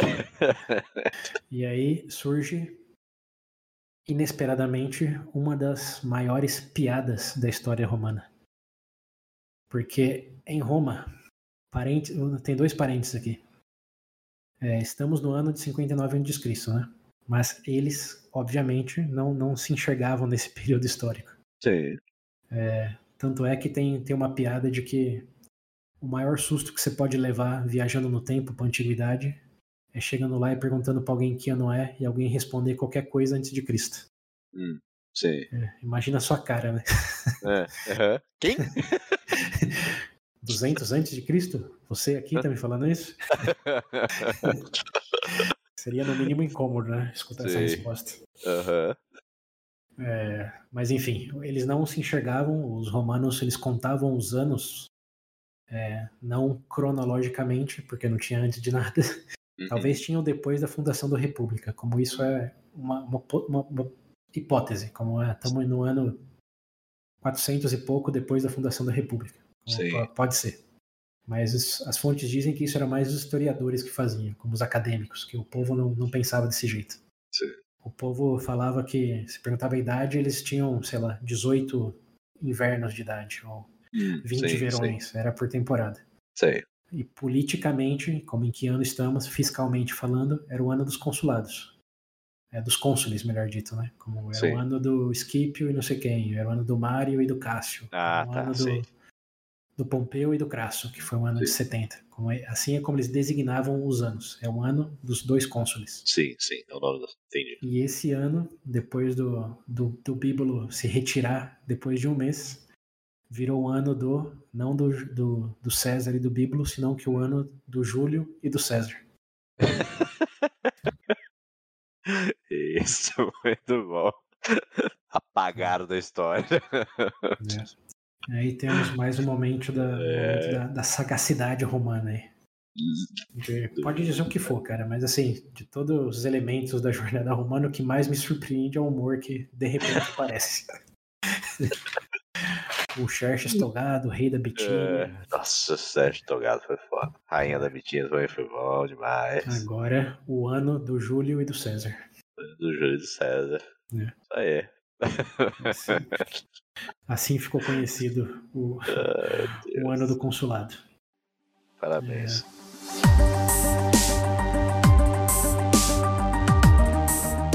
Bem, aqui chegamos apenas na primeira proposta de lei que o César passou, no Hum, primeiro mês. Primeiro mês dele. É, Começou bem. começou bem, né? E agora o Bíblo fora da, da jogada. É, e com o triunvirato exposto publicamente, o resto acho que não é muita surpresa, né? Foi de vento em polpa. Sim. E aí, a segunda. Bom, essa foi a primeira, né? Reforma agrária, os veteranos do Pompeu satisfeitos. Mas ele tinha mais coisas para fazer, né? Como você lembra que ainda tinha que sancionar as questões lá do, do Oriente, do, da Ásia Menor. Tinha o tema do, Nossa, verdade. do crasso ainda.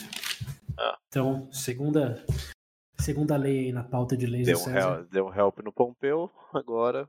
É, não só no Pompeu, na- popularmente também, lembrando a Sim, não, pobreza, sim, famílias. é, foi um help mútuo aí. O Pompeu sim, mas o César também foi alavancado aí. É, agora tem um lado do. É, dos amiguinhos, do triunvirato, né? Vamos pensar mais neles. E a segunda proposta de lei do César é realmente pensando no Pompeu, que é sancionar as conquistas lá do, do, da Ásia Menor, os governos que ele montou. Sim. É, É, reconhecer, né? Porque. Isso, que o Senado não tinha assinado. Então, Sim. se o Pompeu morresse, basicamente os governos lá não tinham aliança formal nenhuma com Roma. Sim. E isso, bom, não tem muito o que falar. Bom, já estava claro para todos que o César ia passar a lei que ele quisesse. É, e foi o que aconteceu. Passou essa lei sancionando é, os governos lá do Pompeu. O único detalhe interessante aqui, que vai ser relevante depois, é que o Egito né, era parte. Lembra que eu falei que o, o Pompeu deu uma passada lá no Egito e falou: ah, lembra quem, quem, é o, quem é o papai aqui? É, Eu passando no Egito. Sim, quando eu falei do Pompeu, que ele foi lá, o P derrotou Mitridates, conquistou a Síria. Eu falei, ele deu uma passada no Egito para lembrar quem que era o império. Ah, é, porque era o. É, como é era o nome que era antes? Então, é, tinha, não, era dividido em três. Tinha o Império Macedônico, o Seleucida e o, e o Egípcio. Isso lá na época do Scipio ainda. E depois foi se desfragmentando e, bom, virou Mitridates, virou Grécia Romana, Macedônia Romana. Mas o Egito sempre ficou ali, nunca se intrometendo muito. Mas na época do Mitridates, o Pompeu aproveitou que já estava lá perto e falou: ah, deixa eu passar lá para ver o que que. Se eles lembram quem que é o maior império aqui. Quem manda? Lá- é, não, não, não era uma província romana, mas o, Sim. o Pompeu lembrou que tinha que ter Mas uma também não estavam contra, né? Falaram, É, é, ok. falou, é uma amigo, amigo de Roma. Sim, sim. E, bem, coincidentemente, um pouco depois que o Pompeu passou por lá, lembrando que eles eram amigos de Roma, o rei do Egito naquele momento, que é um cara chamado é, Ptolomeu XI, é, ele morreu sem herdeiros legítimos. E o que ele fez.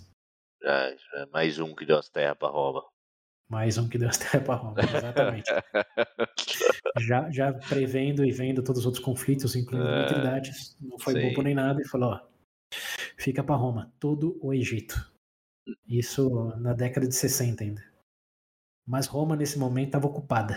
O, o Pompeu ainda estava lá, estava provavelmente pro lado de Jerusalém já desse momento.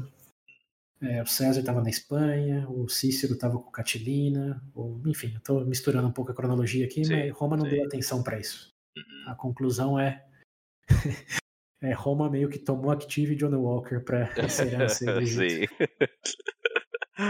E nesse meio tempo, um cara não legítimo que se nomeou Ptolomeu é, 12 falou: é, na verdade, isso é meu. É, ele não era herdeiro direto de ninguém, mas falou: é, já que É Roma meu. não veio, é, eu É. sou Ptolomeu 12 agora. Tá no nome. Se o Roma não quer, eu quero. É, o cara era 11, eu sou 12 agora, simples É. assim. Pronto. É, mas aí, quando o, o Senado e o César começou a sancionar as conquistas do, Do Pompeu. do Pompeu, o Egito apareceu, né? Falou: e o que aconteceu com o Egito mesmo? Hum, E aí, nesse meio tempo, esse Ptolomeu XII resolveu ir para Roma conversar com o César e com o Pompeu Ah. de que ele É era, na verdade, o cara legítimo. E se vocês não sabem a história do Egito, toma essa centena aqui de ouro e se esforça um pouco mais para lembrar. Eu sei que vocês sabem a história do Egito. Me dá outra mão, toma mais um pouco de ouro aqui. Agora você lembrou? é só. É, Ah, morreu. é. Su- Surpreendentemente, tanto César como Pompeu lembraram que ele realmente era o legítimo herdeiro. Eles lembraram. Depois de algumas Putz, centenas. verdade. Depois de algumas centenas de, de quilos de ouro no bolso, falaram, Aham. realmente, agora, agora eu lembrei daquela aula de história que eu tive lá no ensino médio. É. Putz, verdade, tinha esquecido disso. Era Fica à vontade. Ptolomeu 11, você é o 12, né? Então faz sentido. É, faz sentido, faz sentido. Depois do 11 é o 12. É isso aí. A gente inventou os números, tá aqui, tá certo. Pelo menos os números romanos, né? é. Mas sim, eles é, concordaram de que ele sim era o legítimo. Meio que falaram, ah, aquela, aquele papel lá de herança não, não importa mais não. Fica tranquilo, volta na Sim. paz pro Egito. Ai, ai. To- meio que todo mundo em Roma ficou sabendo disso. Hum, Mas era o triunvirato, cara. O que, que eles iam fazer? Né? Fazer o que com os três? É, o César sancionou, o Bíbalo já não apitava mais nada. Na verdade, até tentou apitar fazendo outra coisa meio sacana. Que ele, mesmo da casa dele, começou a lançar é, decretos de que os cônsules tinham a possibilidade de declarar feriado. Que em inglês, como sabe como diz feriado em inglês, né? Uh, holiday. Isso. E o Holly vem de Santo, Holy. né? isso, de- é dia sagrado. Uhum. Então o Bíbalo, de novo, com o negócio de auspícios divinos, etc. Cala a boca, cara. mandou decreto de que todos os dias em que o César eh, fosse votar em alguma lei era feriado. Foi isso que ele falou. De, de fevereiro até dezembro, tudo que é dia de votação vai ser feriado. Caralho. É, decretou Uai. isso como, como cônsul. Ué, porque não queria que passasse, né? Era óbvio Sim, pra todo mundo. sim, sim. Imagina, feriado, não sei, 200 dias dos 300 e poucos que faltam no calendário. Mas, de novo, usando a analogia aí, mais Activia, mais John Walker por parte do. César. Votou nas leis, aprovou as leis, já era. Tá aqui, ratificado os governos do Pompeu e o Ptolomeu é, 12 agora era o rei do 12. Egito. Dali. Aí sim, ne- nesse momento, só, só vale lembrar que isso aconteceu. Voltaremos ao Egito em breve. É, e parte de um território egípcio nesse momento era a ilha de, de Chifre, que fica um de pouco para Chifre? cima lá. É, uma ilha de Chifre. Depois olha no Google Maps. É uma ilha bem paradisíaca e turística hoje em dia. É, tá mais perto da Grécia do que do Egito, na real, mas tá entre, tá entre os dois ali. É, e a única coisa que eles demandaram, além da, pouco ouro que eles receberam, foi que o, o- a ilha de Chifre. É, Chifre ou. Chipre? Ué, bom, aí de novo, como você pronuncia o P e o H? Pode ser Chipre, não sei. Em português, na real. É. Nunca me atentei a esse detalhe. Aqui, ilha de Chipre. País Chipre. no. Não, país? É um país, é, uma, é um país Ah, tá. Eu independente. achei que era uma ilha só do coisa. Não, é não. uma ilha, é mas Chipre. uma, é uma ilha-nação. C-H-I-P-R-E. Chipre. Chipre, beleza. Aprendemos a pronúncia em português. É, e essa foi a, a condição. A ilha de Chipre fica para Roma, o resto, Ptolomeu, boa sorte, vai na paz. E bom, isso é, é- é a história da, da segunda lei que César passou. Sim. Então, Firme e forte ainda. firme e forte, porém, porém, essa solução implica em um outro problema. Porque o que, que levou o Pompeu a fazer uma aliança com o César, em primeiro lugar? É que ele conseguisse que as terras que ele conquistou fossem conhecidas. Isso, e que as terras fossem redistribuídas para os veteranos dele. Ah, é verdade. Hum, Uhum. verdade. E nesse momento, ambas coisas foram feitas. Estamos na mesma página até aí? Ok. Então, agora, qual é a razão para o Pompeu continuar na aliança com o César? Ah. Ele já ganhou o que ele queria. Exato. E agora? E agora? O que, que justifica a aliança? Porra, Pompeu vai pra quê? Continua aí. Bom, a parte boa da história aqui é que não tem treta. O que É, Tem porquê. tem, é, o que tem é o César prevendo que ele precisa justificar a aliança do Pompeu. Hum. E com essa lei passada, o próximo ato dele, e aí já não é mais como cônsul, senão como pai, é oferecer a filha dele, Júlia, Ah. em casamento pro Pompeu. Hum, Porque o Pompeu, olha que curioso, o Pompeu estava recém-divorciado, fazia o que, uns dois anos agora, da esposa dele, que tinha é, alegações de que a esposa dele estava sendo infiel. Chuta com quem? Ah, não vai me dizer que é o cara lá. É, com o César, não com o Porsche. Ah, tá. Acho, acho que é pior ainda. Falei, porra, o cara tá pegando todo mundo, ó. Porra, com o César? Porra, Com César. César. Sacanagem. Tinha alegações de que a esposa do Pompeu estava traindo ele com o César, né, no ano de ah, 62. tô minha filha aqui, velho. Não, mas ele se divorciou Sim. e agora estamos no ano de 59, já três anos depois. Aham. Então, algumas fontes dizem que o Pompeu não, Ah, mas não isso também foi antes da, da aliança, né? Foi antes, foi antes. É, água debaixo da ponte. Sim, Fica é. tranquilo.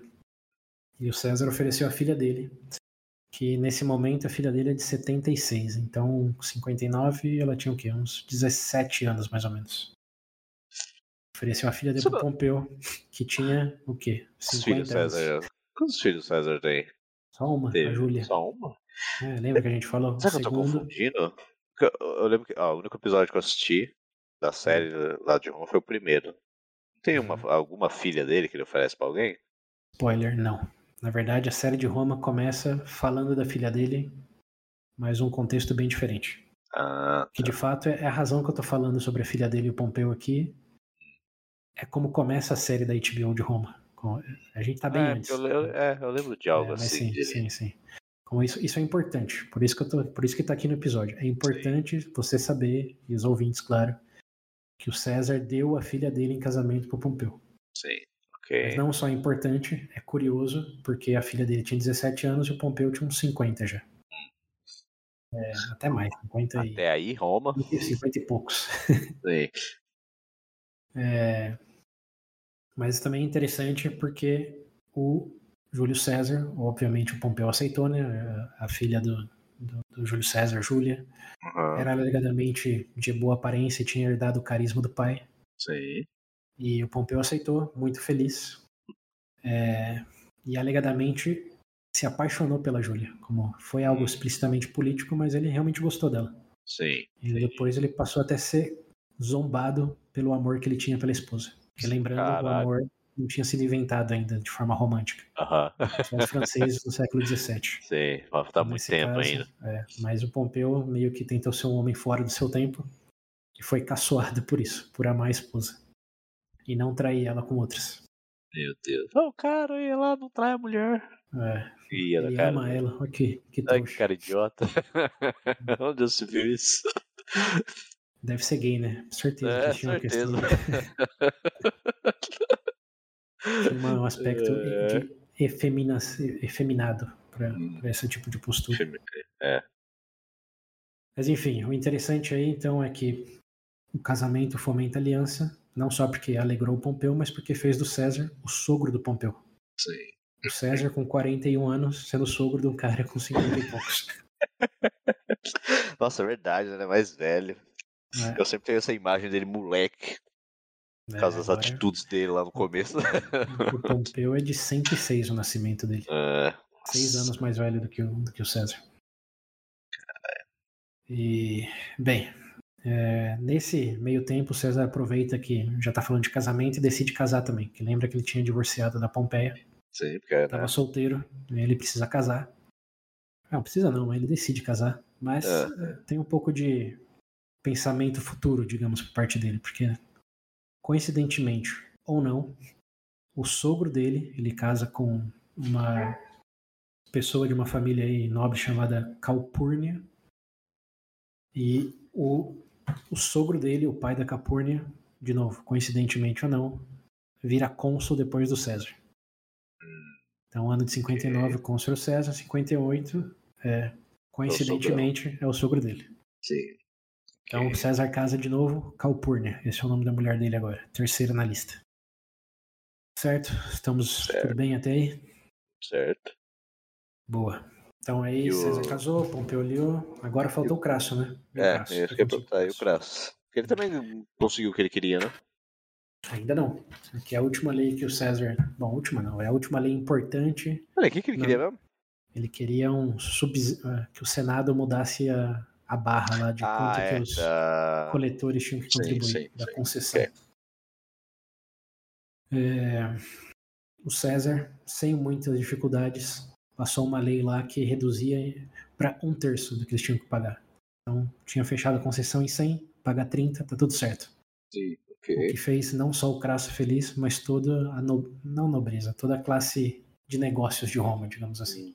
Sim. Porque isso foi algo que até o, o Caio Graco fez lá no começo, que ele passou. Ele foi quem, quem deu a concessão para as empresas para sair um pouco do poder do Senado é, a coleta direta de impostos.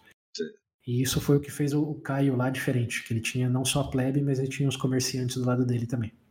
Okay. E foi o que fez o Senado se assustar realmente e jogar o xadrez 4D lá. Okay. Nesse caso, César chegou. Bom, o Crasso já era classe comerciante, de certa maneira, né? Mas com isso ele solidificou que ele não só tinha o apoio dos veteranos, da plebe, mas com isso também dos comerciantes. Então, carimbou, passou, ninguém resistiu, ou se resistiu, ninguém ficou sabendo, porque já estava claro que o Senado era irrelevante nesse ponto, sim, nessa fase sim. de Roma. Triunvirato mandava em tudo, fazia o que queria. É, que maravilha. Então aí, e o Crasso, você vai perguntar, qual é o incentivo do Crasso, né, depois disso, de continuar a aliança com o César? Agora é a vez dele. O Crasso é um homem simples. Você mantenha o dinheiro fluindo na direção dele. ah, Tá aí. rico à toa, né? né, Tá aí todo o incentivo que ele precisa. Até, até porque ele também, diferente do Pompeu, ele já tinha uma aliança com o César desde a época lá que ele quis se candidatar a Pontífice Maximus. Ou mesmo se você acreditar na romantização na época do, do Spartacus, né? Que diz algumas lendas que eles serviram, é, o César serviu no- na legião dele, mas É, tanto que no filme os dois andam juntinho, vira e mexe. é, mas é romantização isso daí. Baseado nas fontes que temos. Talvez tenha Tem uma acontecido. frase. Voltando um pouco o filme, tem uma frase do filme que ele fala. Acho que o César pergunta se ele tem. se o Kratos tem medo do Spartacus. E aí ele fala, é, não tanto quanto eu tenho de você. Eu falei, tá bom. É, pensa no momento, é, É? como que chama? É, é, sinais do futuro, né? Uhum, exato. Me lembrou o outro lá falando lá. Muitos mares, né? O É, vejo muitos mares. É, isso. Vejo muito mares nele. É, cara. Romantização everywhere. Sexto sentido. Uma vez que você vê o primeiro. É, já era. Bom, Mas bem, mas aí. então voltamos pro consulado do César, correndo, vento em polpa, conseguiu tudo que quis, mais um pouco ainda, até casou no final. Hum. E agora estava chegando o momento dele terminar o consulado. Estava terminando o ano de 59. E o Bíbulo, é, depois de ter visto a seriedade que ele foi tratado durante o ano inteiro, começou a ser um pouco mais é, intenso nas críticas dele e apontando coisas de que é, o César alegadamente, alegadamente não, né, explicitamente aceitou suborno para o Egito, é, explicitamente cometeu sacrilégio em não respeitar o meu feriado, o holiday, Uhum. e em certo momento o Cícero, que a gente não falou muito dele ainda, meio que toma as dores do Bíbulo e fala, quer saber? Acho que ele tem certa razão. O César já está muito explícito do, não, do, do quanto ele não se importa com a opinião dos demais. E ele começou a levantar a voz é, e criticar o César no Senado. O Bíbulo estava só mandando carta, mas o Cícero estava ali. E o César, obviamente, não gostou disso. Né? Primeiro que ele já tinha rejeitado entrar no triunvirato. Depois Sim. agora vai vociferar que o Bíbulo está falando lá via fax na casa dele. É, o César não gostou disso.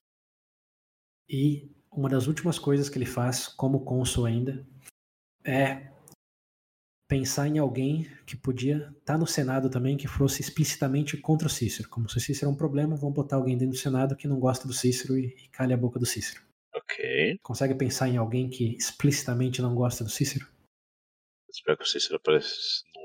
Apareceu tão pouco, eu não lembro. Não, eu vou te lembrar de um, de um fato aí do, do escândalo lá.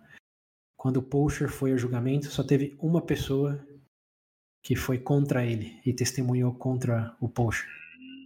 Falando que ele sim tinha visto o Poacher naquele dia que ele estava em. Roma. Você Ah. lembra quem foi essa pessoa? Ele, o. Cícero. Deus? O Cícero, isso. Isso. E Porra, lembra que eu então falei? o comedor de casada vai. É, o Poacher Porra. Tinha, tinha uma, uma rivalidade declarada contra o Cícero. Rivalidade estilo.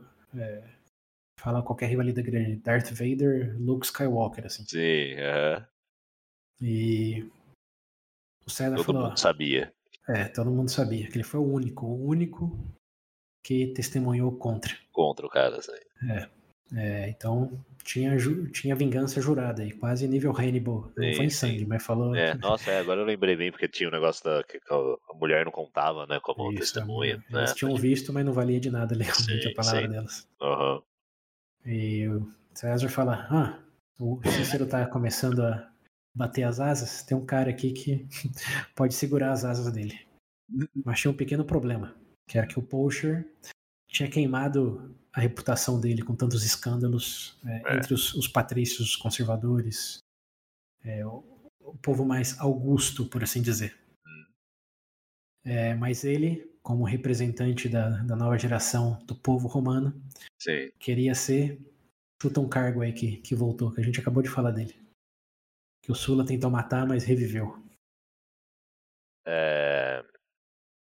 Que é o negócio do povo lá? É... Tribuno, tribuno, tribuno da plebe. Do plebe, isso. Então, o Poacher decidiu que ele queria ser tribuno da plebe. É, tinha alguém que era popularzinho, era ele, né? É, mas ele era patrício, era um Cláudio. É, chama ele de Cláudios, mas era um Cláudio, né? Que é a família mais patrícia de Roma.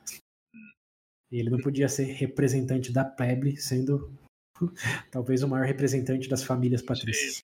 Ah, é verdade, né? tinha aquele negócio do, que o representante da plebe era é, pô, representante da plebe. Sim, tá no sim. nome. É, exato. é. Mas aí César tem uma brilhante ideia. Que é. E se ele for adotado por um plebeu? Não. Aí o sobrenome dele vai ser de um plebeu, não vai ser de um patrício. então, no momento de xadrez 4D por parte do César, e alegadamente é. o Pompeu tem envolvimento nisso aí também, é. eles decidem é, orquestrar aí uma adoção do Poacher por um plebeu. Hum. Um plebeu que, comicamente, é metade da idade do, do Poacher. O Poacher tinha, sei lá, 40, o plebeu tinha 20, mas adotou. Ai, meu Deus, meu filho, ai, meu filhinho ai, meu Deus o César, do céu como cônsul e como pontífice máximo, tem que lembrar disso também, ele tinha autoridade religiosa para concluir aí o procedimento de, de adoção. E foi o que ele fez. Ele orquestrou e o Poacher, é, que eram Cláudios, passou a ser simplesmente Cláudios com o sobrenome plebeu. Sim. Virou plebeu. Acho, talvez a primeira vez, né? Em Roma, um patrício voluntariamente virou plebeu. Tudo para entrar no Senado Sim. e poder. E ninguém fala frente. nada, porque é descarado o porquê disso. Ah, então, é aí que tá o negócio do Bíblo, que falou, ó, tá, tá muito explícito aqui. É. Ele tá é, tá roletando pô. todo mundo, roletando. Uhum. E... Mas vai fazer o quê? O que, que, que você faria? É, tem muito tá com o Pompeu não. do lado, o Crasso do outro. É, e agora Senado esse também, que é... Não vai contra ninguém? Aceita. Exato. E, o... e aí, até, até, até um parênteses antes de continuar aqui, mas lembra quando eu falei que, de novo, né? Vou bater nessa tecla de novo, que eu não entendia muito bem porque o César era tão famoso comparado com o Sula, com o Mário e outros que a gente Sim. falou aí. Então vamos só fazer uma, uma, uma contagem rapidinha aqui do o que, que o César já fez bem até agora. É, ele foi um bom fugitivo. Sim. Bom quê? Foi um bom, tribo, um bom fugitivo, como se livrou ah, do fugitivo. Hum. É. Ele, ele, foi um bom tribuno militar? Hum. Sim, ele é, voltou para Roma. Uhum. Ele foi um bom padre? Sim, sim. virou pontífice máximo. Até hoje? Ele foi. Hoje. É, tá, tá, até nessa, nesse momento, né? É. Ele foi um bom general militar? Tudo bem que é breve aí lá na Espanha, mas. Sim, mas foi. até um triunfo, né? É, e agora certo. ele tá sendo um bom. do triunfo, inclusive. Exato. E agora, bom, antes de chegar no último ponto, né? Bom mulherengo? Sim, bota na lista também. Sim, tá na lista. E Conta agora, romanos.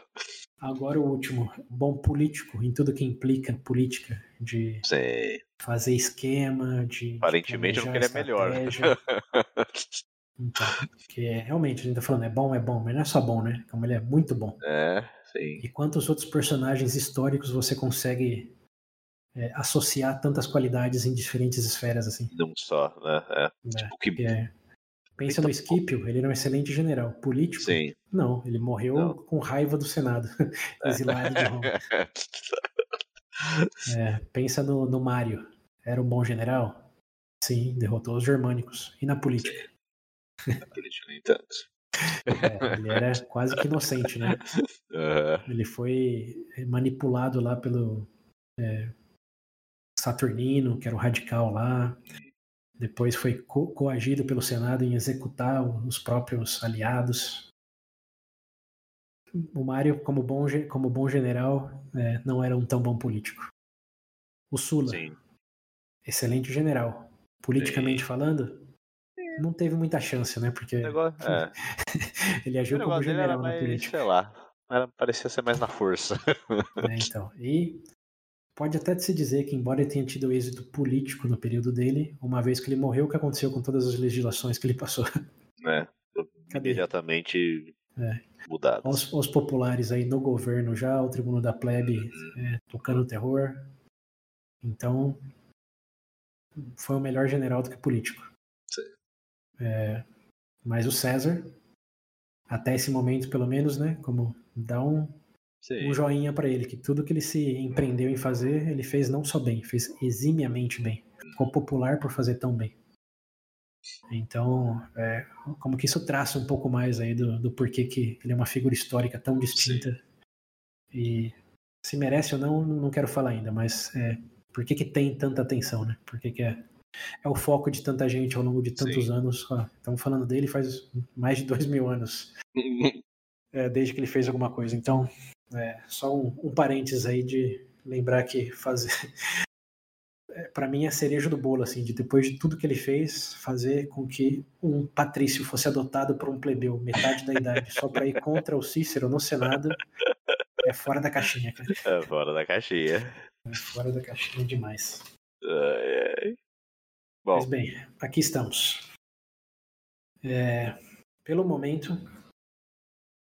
é, a eleição do, do, do, do Pocher não, não, não, vai repercutir muito ainda, estamos em 59. Ele foi eleito para 58. Então, okay. é, seria é algo do próximo ano. Falaremos dele novamente, mas não tá, ainda. Então, foi eleito, vai assumir o cargo próximo ano. Isso. É, eles assumem um pouco antes do cônsul. Na verdade, o que mais ele fez de destaque é, enquanto com César ainda, que eles passaram acho que um mês junto, né, no poder, por assim dizer, é que na, na, cerimônia de encerramento do consulado do César, que foi em dezembro, lembra? 12 meses, janeiro, dezembro. Sim. O César fez um grande discurso, lembrando o povo de todas as leis que ele passou, tudo que. Bom, enfim, fazendo aquele lá. Resumão. É, resumão de. Drop the mic, né? De derruba. Uhum, deixa cair o microfone, de tão bom que ele foi. E o Bíbolo, surpreendentemente, apareceu nesse dia também. Ele queria discursar tá contra, é, contra o César, contra a ilegitimidade de tudo que ele fez, contra o suborno explícito que ele aceitou. Ele foi lá para isso. Mas aqui vem a parte boa. Ele foi para isso. Mas quando ele tentou subir no palanque, o Pocher, como tribuno da plebe, usou o poder de veto dele para vetar o discurso do, do Bíbolo. ah, não. Não. Não, não, yes. não, não, vai falar não. É. Ninguém quer discutir aqui não. Uso o meu veto como representante da PEBLE que ninguém quer discutir. e assim morre o Bíblo na história de Roma. Nossa senhora. Nunca mais melhor. falaremos desse cara. Melhor se eu tivesse participado. É, bom, pelo menos ele é lembrado por ter levado merda na cara, é, declarado feriado, que ninguém deu bola. É bom, Mas, tem enfim, que ter uns é. personagens assim. Mas, não, mas coisas que ele fez terão, terão repercussão, grandes repercussões de fato. Ok. Que, vamos até entrar um pouco nelas, já vamos, estamos chegando no fim do episódio aqui, então eu meio que acelerei aí o, o discurso final do César, mas ele fez uma coisinha antes de discursar e se despedir. Na verdade, duas coisinhas. A primeira e mais importante é que depois de tudo que ele fez, ele estava muito preocupado que a próxima pessoa é, revogasse tudo. É, simplesmente desse a volta da mesa, né? Como aconteceu lá com o Sula. Que Sim. Você falou uma coisa, chegou outra e falou, é inválido, reverte, já era. É, então ele ficou bem preocupado com isso. Então ele tinha que fazer algo para garantir que não fosse acontecer, né? Que ele mantivesse as leis aí, principalmente a da, da, reforma agrária. Aí que vem um sogrão. E aí que vem um sogrão. Essa é uma coisa que ele fez. Outra coisa que também é bem romantizada, não consigo garantir precisão histórica, mas que muitas fontes citam, é que ele bota uma cláusula no juramento é, para novos cônsules de que eles não vão reverter as políticas dele, sob pena. E aí alguns dizem que é só de. Hum? Teve alguém que fez algo assim, não fez? Que não podia reverter alguma coisa? O Sula. O Sula, o Sula fez né? isso antes dele partir para a primeira guerra contra Mitridates. Hum. Mas aí o. O. Como que chama? É, o Rasgatoga lá. Primeiro sogro do Júlio César. Foi convencer lá até o exército que o Sula tinha deixado de ah, reserva. Sim, sim, sim, sim. Ah, não lembro o nome dele. Eu sei quem é. Uh, é muita pô, gente. Tô, tô, com, tô com o nome na ponta da língua e fugiu. Sina, esse é o nome dele, Sina. Sina? Sina, é, pô. É o Rasgatoga, é o Sina. Pai da okay. primeira esposa do, do Júlio César. Por isso que ele foi alegadamente pra lista de proscrição lá. Ah, é verdade, Sina, pode crer. Sim, é, sim. Sina, Sina, aí tá o nome. Sina, lembramos, então. Mas qual que era o contexto antes? Já esqueci. Por que, que a gente chama assim? Uh, a gente tava falando do. Ah, alguém que fez, né? Alguém que fez o juramento lá pra Isso, isso, isso, isso. Então isso. foi o Sula que fez que jurassem, mas aí o Sina e o outro cara lá é, acabaram brigando e o Sina saiu, saiu, convenceu o exército dele a voltar e matou. Foi o primeiro cônsul morto dentro do, do Senado. Uhum.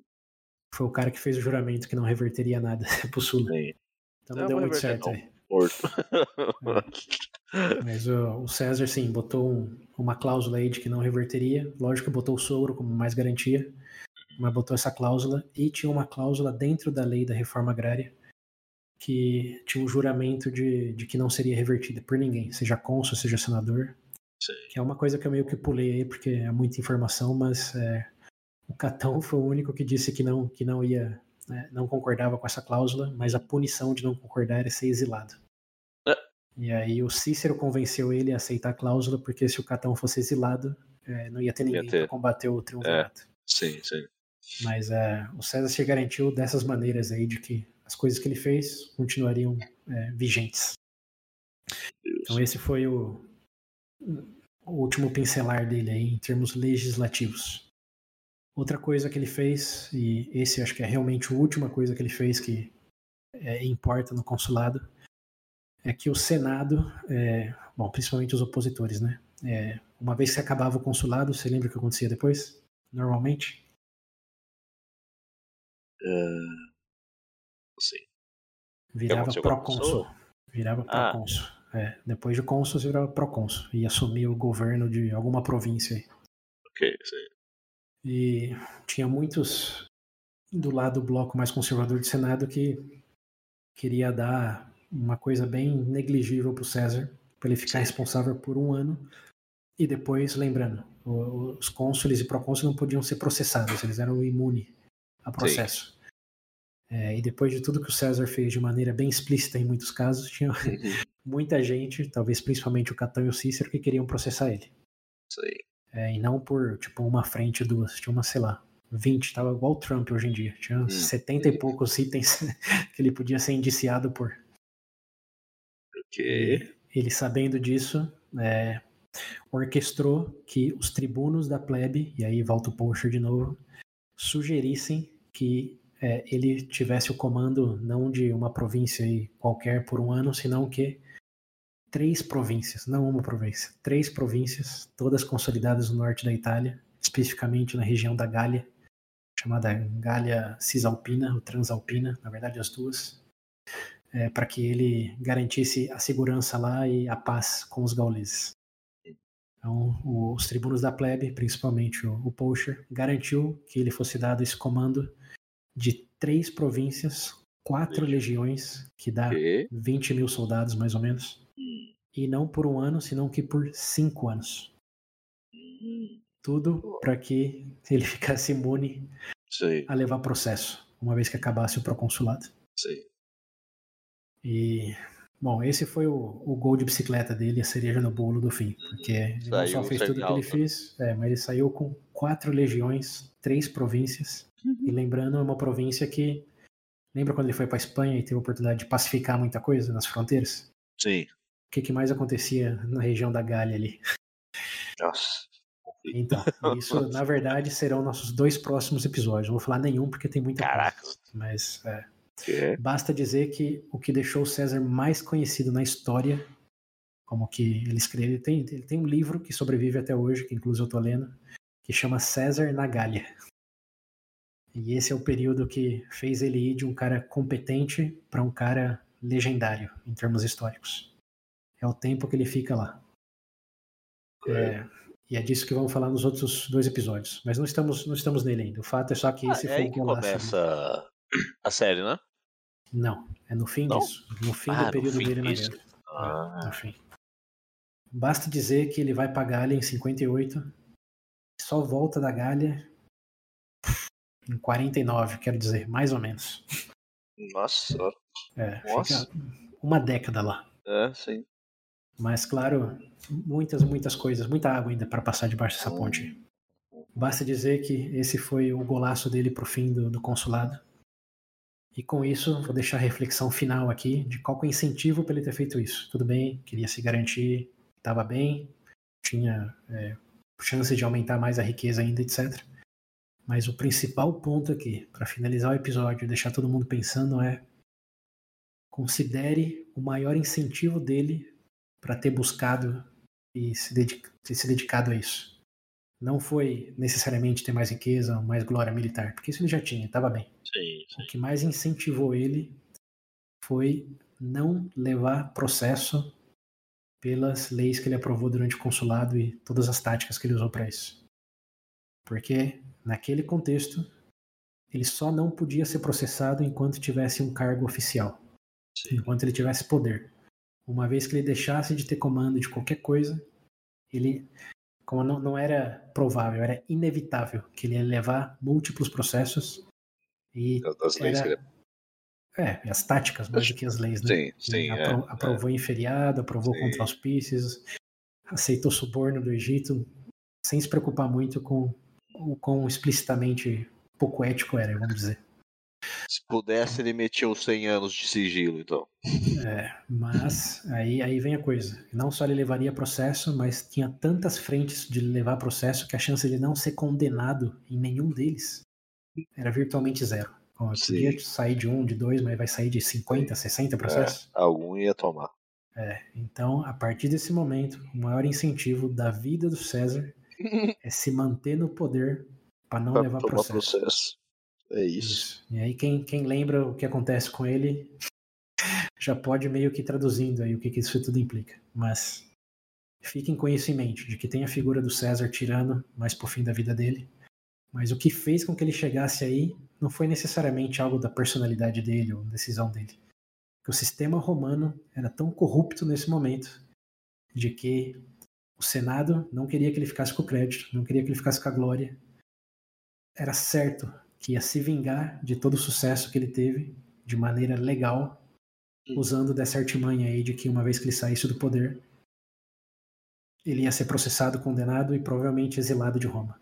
É, executado, nin- ninguém aposta nisso não, é muita coisa. Mas certamente exilado, tipo, ia terminar igual o Scipio lá, Scipio africano Sim, sim. xingando Roma a alguns quilômetros do muro. Então, veja bem, o que fez com que o César tomasse os próximos passos aí, que todo mundo já, já consegue projetar na mente aí. Fica a reflexão. Foi o César ou foi o sistema romano, dado esse contexto que exploramos?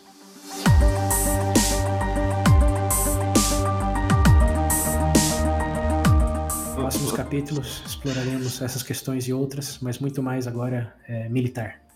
Voltaremos para campo de batalha é, e descobriremos porque César não só foi um grande líder político, como você disse, né? Talvez o que ele tenha sido melhor até agora, É, então, é, até Mas- agora.